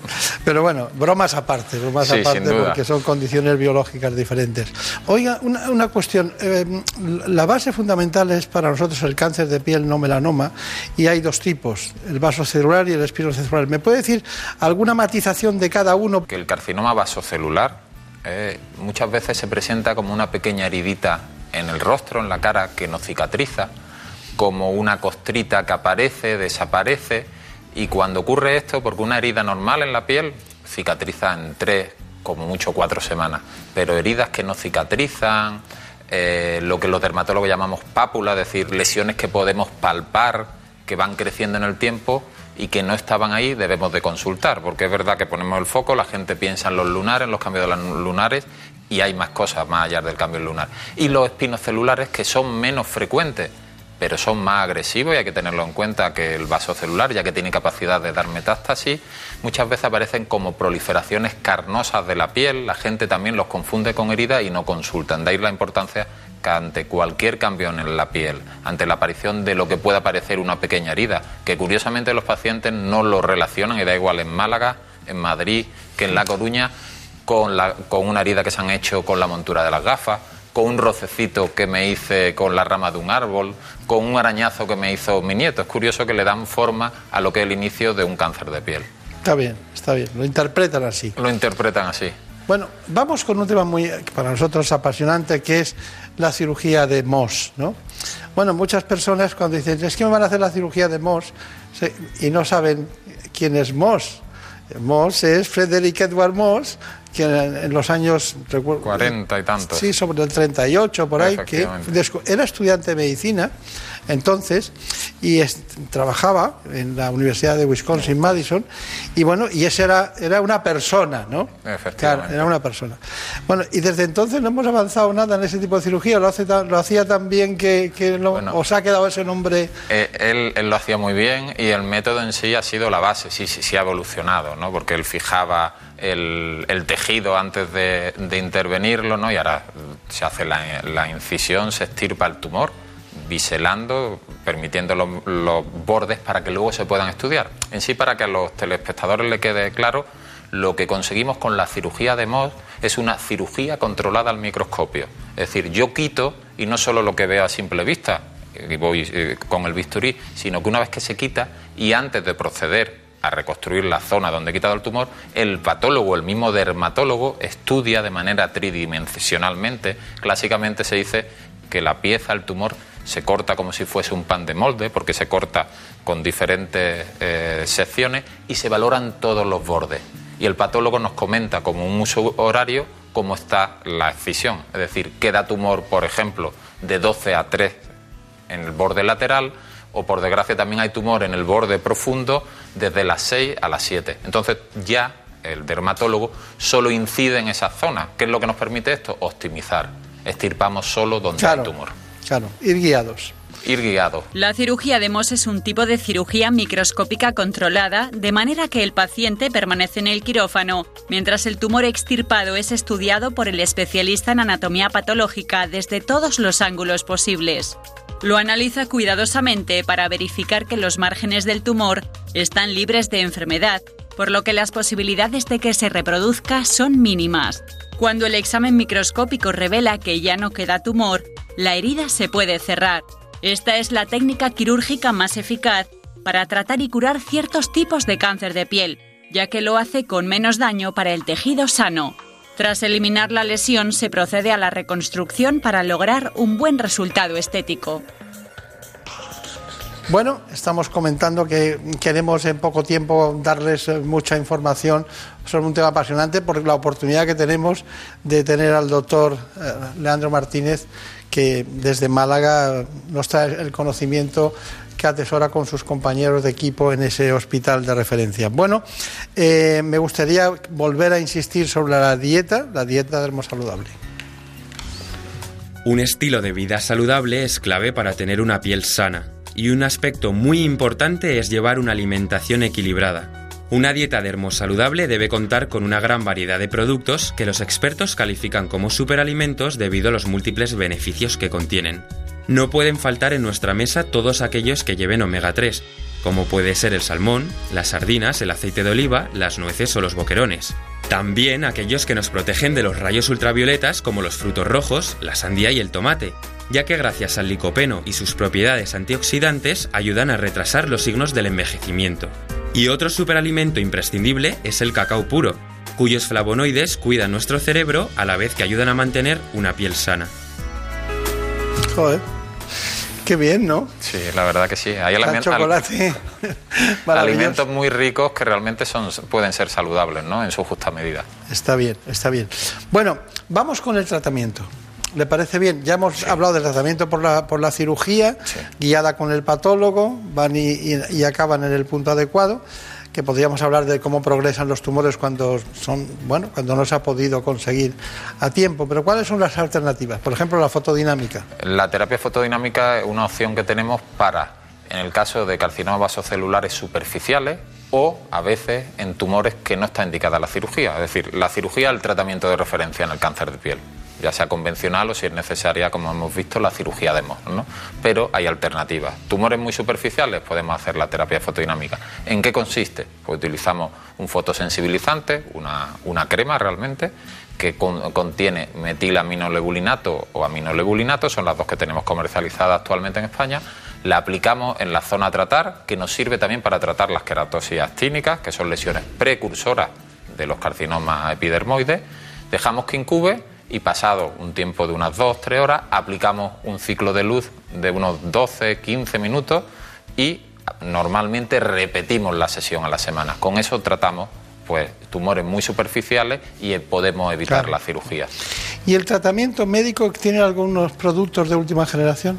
Bueno, tenemos, por ejemplo, el imiquimod, aunque no es reciente, reciente, lo llevamos utilizando más de una década, y en un inmunomodulador tópico, es decir, en crema, que también nos sirve para tratar tumores vasocelulares superficiales, enfermedad de Bowen, que es el epidermoide in situ, también nos sirve para tratar, como hemos dicho, las lesiones. Una situación parecida, ¿no? Un análogo a las indicaciones de la terapia fotodinámica, tratar lesiones precursoras como las queratosis actínicas, ¿no? Y es un mundo que se está desarrollando en el tratamiento de las queratosis actínicas, estas lesiones precursoras. Células escamosas. Efectivamente, ¿no? Y donde los queratinocitos están alterados y por suerte la proliferación a carcinoma eh, escamocelular o epidermoide es baja, pero puede ocurrir. Se estima que una de cada mil queratosis actínica puede evolucionar anualmente tenemos más tratamientos. Eh, utilizamos geles tópicos con diclofenaco y hialurónico, utilizamos ingenol mebutato, tenemos diferentes tratamientos tópicos que nos permiten no solo recurrir a la cirugía y poder ah, tratar al paciente de manera adecuada. Los casos de cáncer de piel están aumentando más rápido que cualquier otro tipo, con más de 3 millones y medio de afectados cada año en Europa. Para que estas cifras no vayan a más y disfrutar del sol no se convierta en un riesgo, debemos protegernos contra los rayos ultravioleta. Hay que poner en práctica ciertas medidas entre las que están evitar la exposición solar en las horas centrales del día, usar ropa adecuada y accesorios protectores como gafas de sol homologadas o gorros que den sombra suficiente en toda la cara. Y sobre todo es fundamental aplicarse crema con un alto factor de protección una parte muy importante de la prevención es también la autoexploración, que se debe realizar al menos una vez al mes, prestando especial atención a las zonas expuestas al sol. Bueno, prevención. Prevención del cáncer de piel. Fundamentalmente vamos a evitar que aparezca. Si lo tenemos relacionado principalmente con una exposición no adecuada al sol, vamos a exponernos de manera adecuada, aunque parezca una incongruencia. Utilicemos la ropa adecuada, gorras, sombreros como nos recomendaban en el vídeo, gafas de sol, seamos inteligentes o racionales. Hay una franja horaria de las 12 a las 4 o 5 de la tarde donde la radiación ultravioleta es muy intensa. Si podemos la evitamos. En playa, en piscina, en campo utilicemos fotoprotectores. Lo tenemos de todas las formas, crema, gel, spray, oral. Es decir, que podemos, como es lógico, prevenir y poder evitar un cáncer de piel. Está en nuestras manos sin duda. Importancia 100% en los niños pequeños. La radiación recibida en los primeros años de vida es fundamental. Por lo tanto, sin lugar a dudas, en los adultos está la responsabilidad de educarlos bien. Claro. Bueno, pues ha sido un placer estar con ustedes. Es miembro de muchas sociedades, me ha hecho estudiar mucho su currículum porque era infinito y bueno, hemos aprendido que el chocolate es bueno, los flavonoides del chocolate son muy buenos eh, para la piel en todos los sentidos y hemos aprendido muchísimas más cosas.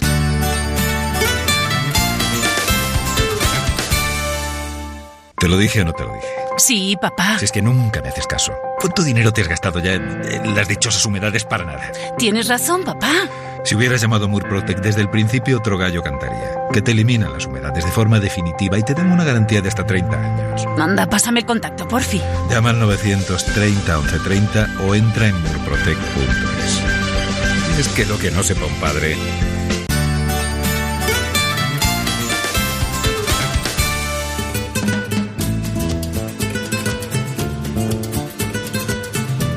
Ha llegado el momento de conocer lo que publican nuestros compañeros de La Razón en ese suplemento de A Tu Salud. Saludos desde La Razón. Esta semana en A Tu Salud contamos cómo un exceso de la tan necesaria vitamina D produce efectos nocivos en el organismo, sobre todo si los suplementos se emplean sin supervisión. Abordamos los beneficios de la técnica IFU, técnicas de ultrasonido que se emplean como terapia neurológica. Hablamos también de cómo una intervención temprana en ataques al corazón a través de la angioplastia mejora el estado y el pronóstico de los pacientes. En cardiología, de nuevo explicamos las ventajas que tienen los nuevos anticoagulantes y por qué algunos efectos quieren que su prescripción llegue a más población. En la contra, entrevistamos a la atleta preolímpica Sara Andrés. No solo superó la pérdida de sus piernas tras un accidente, sino que nos alerta de los peligros del sol, ya que ella misma sufrió un cáncer de piel. Estos son solo algunos de los contenidos. Encontrarán más información en las páginas del suplemento a tu salud y durante toda la semana en nuestra página web www.larazón.es barra a tu salud. Sin más, que pasen una feliz semana. En buenas manos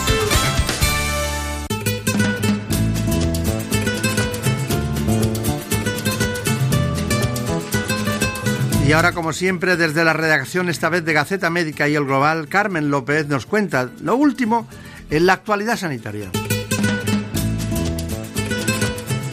Legislatura nueva, caras nuevas. Esta versión política del refranero español se ha hecho realidad en el Congreso de los Diputados. Los resultados de las elecciones generales han dejado fuera a los que hasta ahora han sido portavoces en la Comisión de Sanidad.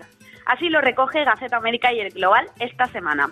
Algunas de las caras sanitarias que ya no estarán han sido por omisión, que decidieron no presentarse a las elecciones y otras que sin embargo no han conseguido el escaño que necesitaban. Estas bajas no significan que el Congreso de los Diputados vaya a quedarse huérfano de perfiles sanitarios. Candidatos hay. Habrá que ver ahora la nueva configuración parlamentaria y que retome todos los asuntos que todavía están pendientes. Precisamente de asuntos pendientes está repleta la actualidad sanitaria. El colectivo de médicos y enfermeros no se ha hecho esperar a la reacción por el nuevo gobierno. Por un lado, desde Enfermería felicitan al gobierno de Pedro Sánchez tras su victoria y recuerdan que en estos últimos nueve meses de gobierno han trabajado muy bien con el equipo socialista. De este modo, esperan seguir manteniendo esa relación fluida y estrecha con ellos basada en el diálogo y el respeto institucional mutuo. Desde la profesión enfermera piden a Pedro Sánchez y a los posibles socios que puedan conformar gobierno con él, que trabajen para que la sanidad quede fuera de cualquier conflicto político y se apueste por el diálogo y por una política de Estado centrada en garantizar el derecho fundamental de todos los ciudadanos a ver atendidas sus necesidades sociosanitarias. Los enfermeros consideran que en la sanidad es imprescindible que todos los políticos dejen de lado sus diferencias y sus contiendas. Se sienten con las profesiones a diseñar un sistema sanitario fuerte, sostenible y capaz de dar respuesta a las necesidades asistenciales de los pacientes. En esta línea también se muestran los médicos que además recuerdan las viejas peticiones en materia de recursos humanos que tienen pendientes, como el empleo o los salarios. Tarea, por tanto, no le va a faltar al nuevo equipo ministerial. Y de la esfera política a la científica. Esta semana se ha celebrado en Berlín el Congreso Europeo sobre Cáncer de Mama, un encuentro que ha conseguido, ha seguido arrojando luz a este tumor. En esta cita se han presentado resultados y estudios centrados en el abordaje de estas pacientes. El cáncer de mama es una enfermedad multifacética cuyo tratamiento puede afectar a la vida de las mujeres de muchas maneras diferentes. La quimioterapia, la radioterapia, los tratamientos eh, personalizados son los habituales en este tipo de tumor. Como indican los expertos, entre los posibles efectos secundarios de estos fármacos está la toxicidad cardiovascular que se debe vigilar con especial atención. Por ello, los oncólogos y los especialistas recuerdan que los cardiólogos y los nutricionistas son figuras clave en los equipos asistenciales de estas pacientes. Se sabe que entre estos factores de riesgo figuran patologías como la diabetes, la, la, hipertensión, pero también factores relacionados con el estilo de vida como el tabaquismo o la obesidad. Tener sobrepeso u obesidad son factores, por tanto, eh, de riesgo de enfermedades cardiovasculares, no solo para los pacientes con cáncer, sino para la población en general. Por lo tanto, los especialistas eh, advierten que cuando una mujer con sobrepeso es diagnosticada de cáncer de mama es esencial que además de consultar a un cardiólogo sea remitida de inmediato a un nutricionista cualificado que pueda ayudar a perder peso, llevar un estilo de vida saludable y mejorar su estado físico general. Y acabamos con una llamada de atención ahora que se acerca el buen tiempo y el verano. Aunque a día de hoy el 50% de los jóvenes asegura usar fotoprotectores con un factor de protección de 50 o superior, lo cierto es que aún queda mucho camino por recorrer para que estos realicen un uso correcto de los mismos. Así lo recoge el Global tras un estudio publicado en el Observatorio Heliocare, que asegura que aunque ha aumentado en 10 puntos el uso de protección solar en los jóvenes, tan solo el 5% de, de ellos usa estos productos para proteger su piel todo el año. En buenas manos. El programa de salud de Onda Cero. Dirige y presenta el doctor Bartolomé Beltrán.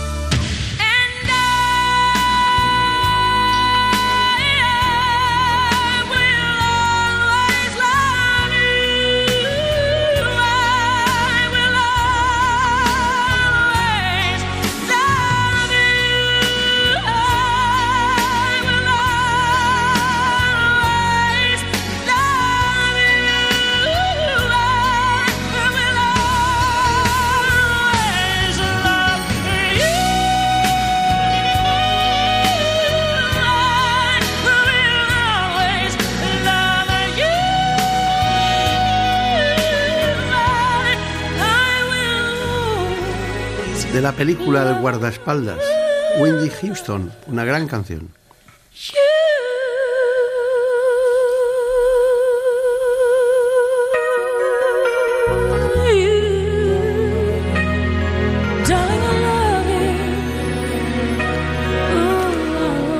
Quiero recordarles que en España cerca de un 30% de la población adulta padece insuficiencia venosa crónica, es decir, varices. Hoy, un especialista nos explicará en qué consiste este trastorno.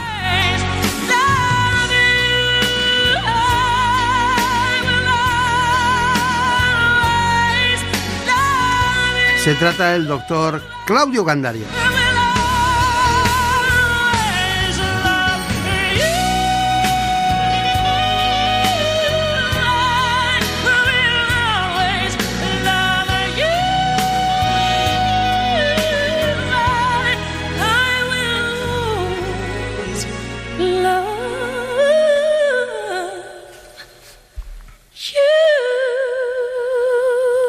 Así que vamos a hablar inmediatamente con el doctor Claudio Gandarias, jefe de la Unidad de Angiología y Cirugía Vascular del Hospital San Francisco de Asís en Madrid. Antes de oírle, vamos a conocer este informe. La insuficiencia venosa afecta en España a más del 25% de la población adulta y es cinco veces más frecuente en mujeres. Se trata de una patología cuya incidencia está aumentando en los últimos años. La manifestación más frecuente de la insuficiencia venosa crónica son las varices, un problema que además de tener una repercusión estética puede suponer un riesgo serio para la circulación. La herencia, la situación hormonal, la obesidad, el estreñimiento, el sedentarismo, la ropa demasiado ajustada o el uso de anticonceptivos orales son los factores que propician su aparición. A pesar de que las piernas o pantorrillas son el lugar más habitual donde se producen, también pueden estar presentes en otras regiones del cuerpo. Las varices se manifiestan en diferentes grados, desde pequeñas arañas vasculares a las varices gruesas, y sus síntomas van desde la pesadez de piernas, los calambres y picores hasta un fuerte dolor. Los expertos afirman que esta patología tan prevalente tiene unos costes sanitarios, sociales y laborales muy importantes. Bueno, pues aquí está con nosotros, agradecemos mucho esta mañana el doctor Claudio Gandarias, que es uno de los grandes especialistas españoles, sobre todo porque cuando se es jefe de servicio de una especialidad en el Hospital Ramón y Cajal, uno ya tiene sobrada experiencia para poder manejar un servicio en el que se hacen muchas alteraciones de distinto tipo y condición del ámbito de la angiología y cirugía vascular, pero hoy nos toca hablar de un asunto que no es menor, sino también muy importante, pero que es, eh, afecta a mayor número de población, no como por ejemplo un aneurisma o la carótida que les encanta a estos especialistas demostrar que son capaces de hacer esas intervenciones. Doctor Gandarias, es verdad eso, ¿verdad? Sí, sí, está claro, nos gusta operar. claro. Nos encanta. Bueno, eh, está usted jefe de servicio, también está como jefe de la unidad de angiología y cirugía vascular del Hospital San Francisco de Asís, que está ahí en la zona, enfrente del nodo. En el, Enfrente del nodo, sí. Del nodo En de- Joaquín Costa. de Joaquín Costa, sí, sí. Bueno, eh, eh, la, la angiología y cirugía vascular, se habla poco de ella, se habla muy poco en los medios de comunicación porque es poco conocida, ¿no? Y bueno, yo recuerdo un libro de Martorell, ¿no? Había un gran especialista, pionero en la especialidad. Martorell, el Sí, doctor y- Martorell. Y el hospital, y el hospital de, As- de Asturias, ¿no? El hospital central Ahí fue donde empezó el doctor Capdevila Vida también y era otro- Martorell en, Valdebrón. Eran cuando usted debió terminar eh, la, la carrera y empezar la especialidad, eso eran los monstruos de la Eran los referentes. los referentes. Bueno, pues bueno, ahora los referentes son otros. Cuénteme, ¿qué, es- qué- son las, las cuestiones que más le interesan al margen de las varices? Bueno, nosotros tenemos mucha, un proyecto muy, muy bonito en relación con los aneurismas de aorta, la patología aórtica y también eh, la patología aórtica compleja. ¿eh? Hemos montado un equipo multidisciplinar donde realizamos casos muy complejos de, aneurismas de aorta a, todos los niveles, no, no solamente aneurismas de aorta abdominal, que es lo más frecuente, sino también a, a nivel de aneurismas viscerales o toracoabdominales. También estamos muy interesados en desarrollar nuevas técnicas. Hemos puesto en marcha un proyecto también muy bonito para cirugía del linfedema, como otra opción terapéutica. Y eh, también, eh, bueno, estamos muy interesados. Es que la cirugía vascular ha evolucionado tanto en tan poco tiempo que efectivamente antes no se hablaba de ella, pero es que ahora el campo de actuación es muy amplio y las técnicas que hay ahora son impresionantemente buenas poco agresivas y con muy buenos resultados. Entonces, también a nivel de pacientes diabéticos, la patología de revascularización endovascular es, eh, tiene un éxito y unos resultados fantásticos. Claro, claro, claro. Bueno, es que en el endotelio está todo, ¿no? Está todo, todo. Están todas las cosas. De todas maneras, eh, también es verdad que se están encontrando muchas patologías vasculares como consecuencia de una exploración em, sin venir a cuento y de repente tiene usted un aneurisma de aorta y eso es maravilloso que ocurra, ¿no? Si tiene que ocurrir, ¿no? Claro, eso está pasando por dos motivos. Primero, porque se hacen muchísimas pruebas diagnósticas hoy en día, se hace mucha ecografía, se hace mucho TAC, y luego porque la población cada vez vive más. Claro. ¿eh? Y esto es una patología, sobre todo a nivel arterial, degenerativa y aparece con los años. ¿eh?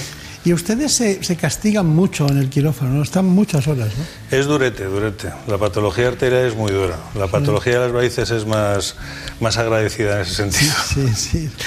Menos dura de... Desde luego. Con el doctor Claudio Gandarias, al asunto que nos ocupa hoy monográficamente. Se trata de las varices, que son, ya saben ustedes, tras las caries dentales, la enfermedad con mayor prevalencia en la población mundial. Existen varios métodos para su tratamiento definitivo. Hay ocasiones en las que es necesario extraer las venas en quirófano a través de microincisiones, pero hay otras, hay otras técnicas. Esas son de eliminación que lo hacen es a través de destruir la raíz eh, mediante distintos métodos físicos, como puede ser aplicar calor desde dentro de la vena, este es el caso del endoláser, o químicos como la escleroterapia con microespuma. Estas técnicas novedosas permiten al paciente reincorporarse de forma inmediata a su vida habitual. Eso es lo más importante y tienen menos complicaciones que las técnicas clásicas y unos resultados excelentes. Pero eso lo tiene que confirmar nuestro especialista de hoy, el doctor Gandarias. Así que mm, quería yo, si le parece, doctor Gandarias, ponerle una información de endoláser y después usted nos comenta si le parece bien. ¿eh? Son todas ellas procedentes de su trabajo diario con su equipo. Perfecto. ¿Cuántos son, por cierto, en su equipo? Somos cuatro, cuatro cirujanos vasculares, pero en total somos 12, do- 13 personas. Está bien, En está bien. Eh, Son pocos, ¿eh? Son pocos. ¿Cuántas camas tiene En San? Francisco de Asís, ¿eh? Ah, ah, bueno. En el Ramón y Cajal somos 50 en total. 50. Con personal administrativo, enfermeras, auxiliares y, el- y los cirujanos y los residentes, claro. Claro, claro, claro, claro. El endoláser es una técnica no quirúrgica que se emplea para eliminar las varices sin necesidad de cirugía que el equipo del Dr. Gandarias realiza desde hace más de 15 años en el Hospital San Francisco de Asís. En este caso, la paciente tiene una insuficiencia de la vena safena interna. Tras administrar una sedación suave a la paciente con control ecográfico, se punciona la vena safena, que es el vaso que más frecuentemente está afectado. Se introduce la fibra láser hasta 2 centímetros aproximadamente de donde está la vena. Se infiltra una solución de suero salino y anestésico local alrededor de la vena. Se procede a la ablación térmica de la vena safena interna y posteriormente se realizan las flebectomías con microincisiones de las ramas colaterales que son muy evidentes. Para terminar, se cubren las microincisiones con una venda compresivo hasta la rodilla y una media de compresión, entre las ventajas que ofrece esta técnica, el paciente puede hacer vida normal al día siguiente y la recuperación es mucho más rápida.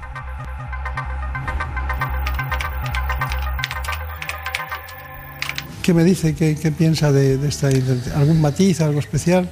Pues eh, el endoláser es una de las técnicas que llevamos realizando ya desde hace, pues sí, unos 15 años y ha cambiado un poco la perspectiva de tratamiento frente a la cirugía convencional. ¿eh?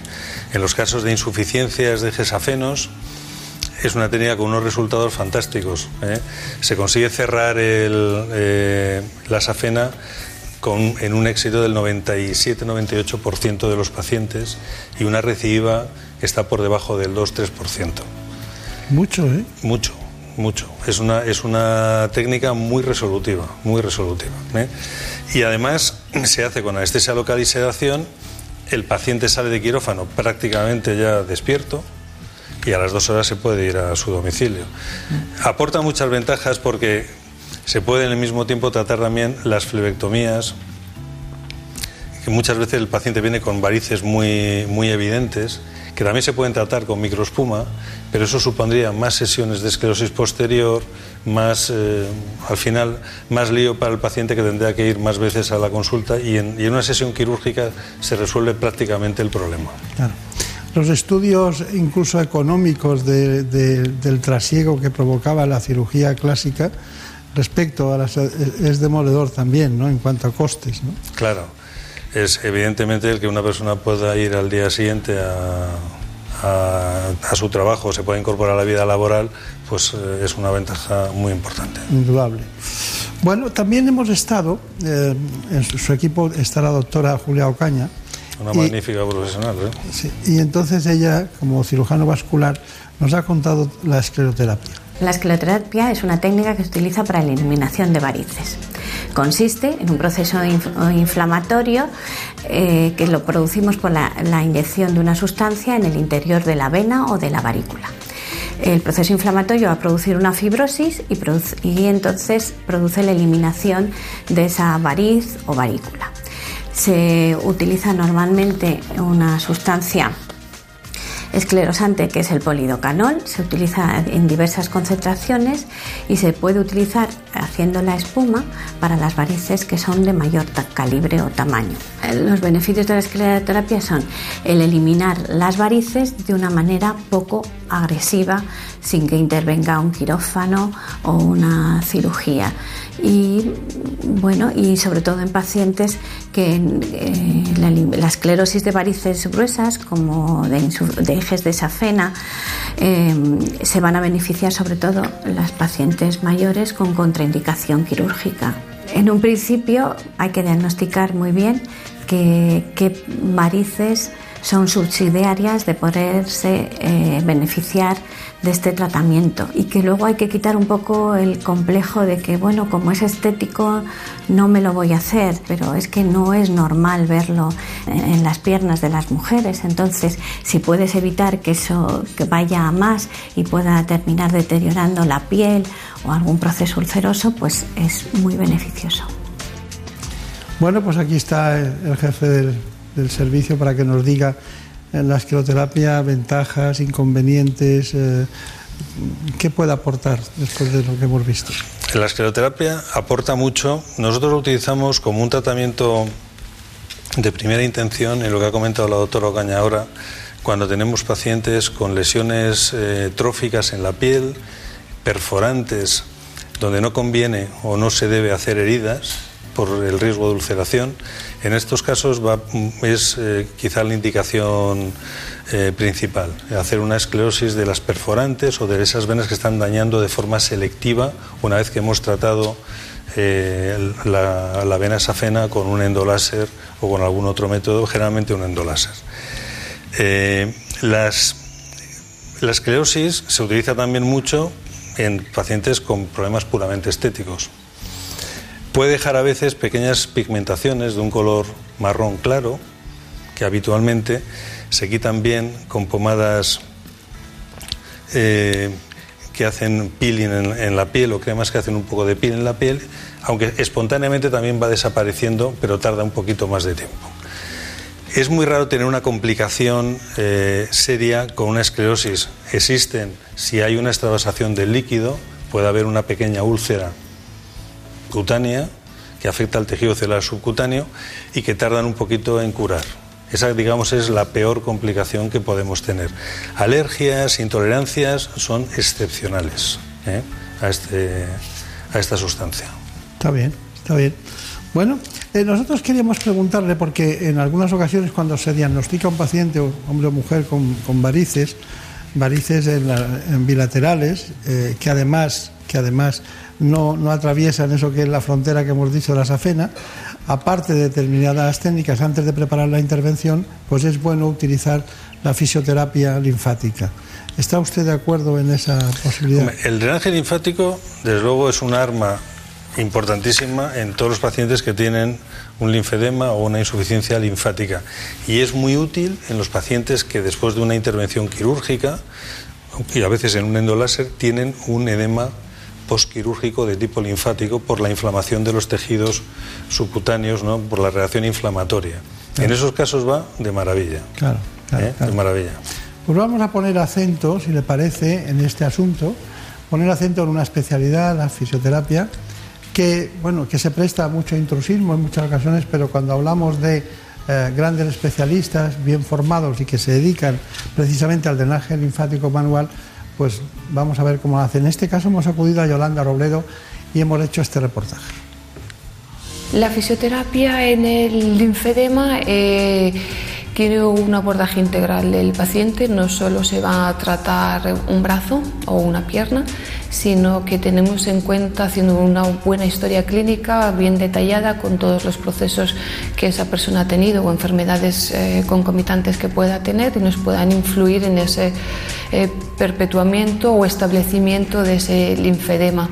El drenaje linfático manual eh, fundamentalmente tiene un efecto drenante, ¿vale? que ese efecto drenante lo que hace es eliminar el exceso de líquido que, se, que está acumulado en el tejido.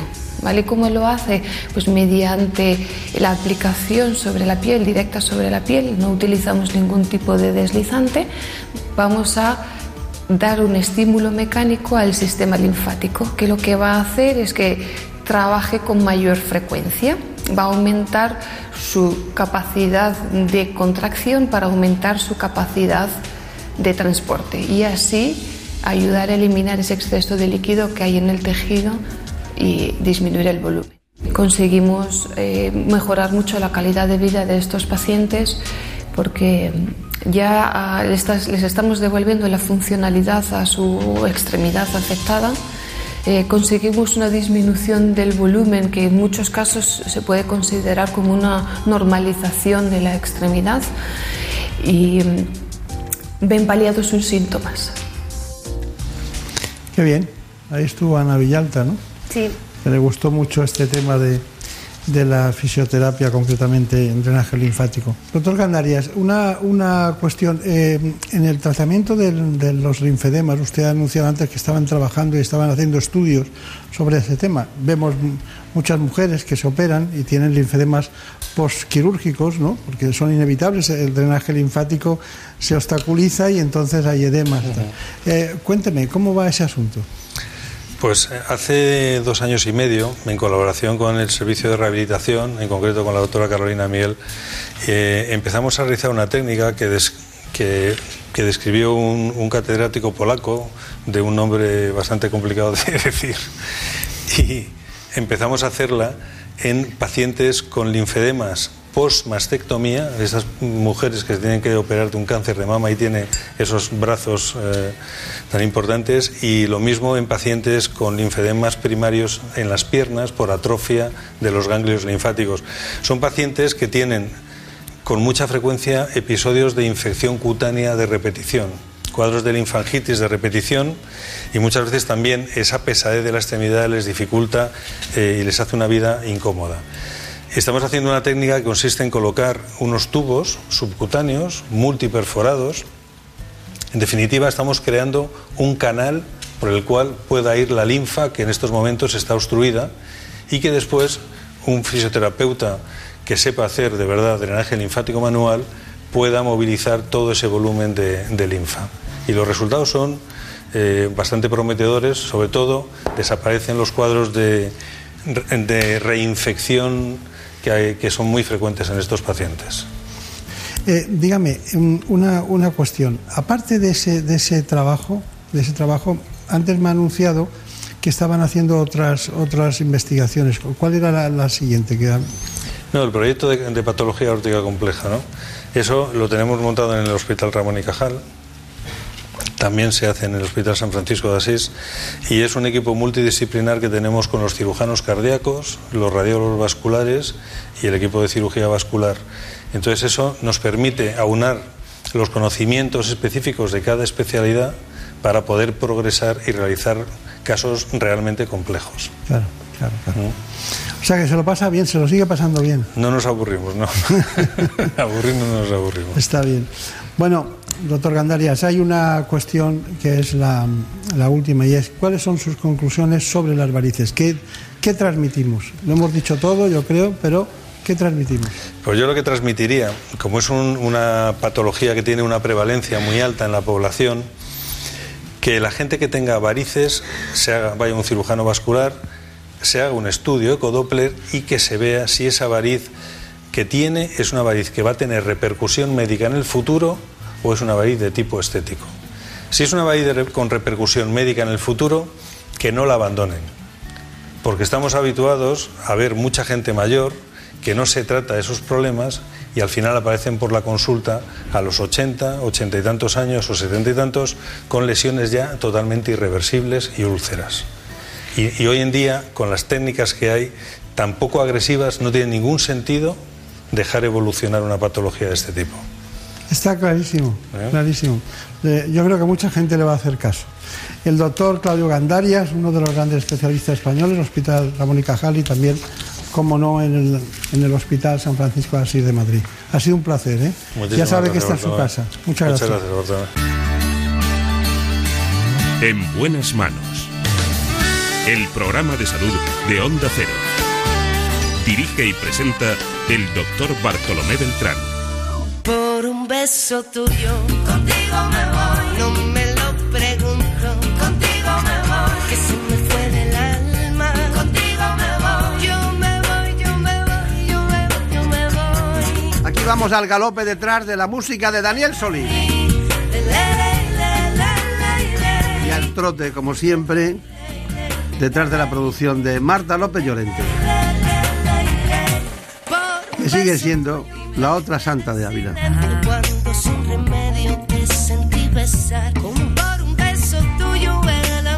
Contenidos de la producción de este espacio proporcionados por el programa ¿Qué me pasa, doctor?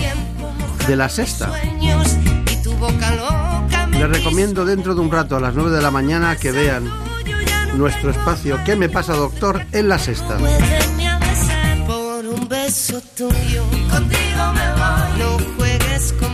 Ya saben, siempre estamos aquí pendientes de procurar que conozcan lo mejor, lo más avanzado, la innovación en el ámbito de la salud. Un beso tuyo. Contigo me voy. No juegues conmigo. Contigo me voy. Quédate esta noche. Contigo me voy. Conmigo, conmigo, conmigo, ay. Conmigo, conmigo, conmigo, ay. Les dejamos, les dejamos, pero seguiremos aquí como siempre, ya les digo, hablando de salud. Por un beso tuyo, contigo me voy.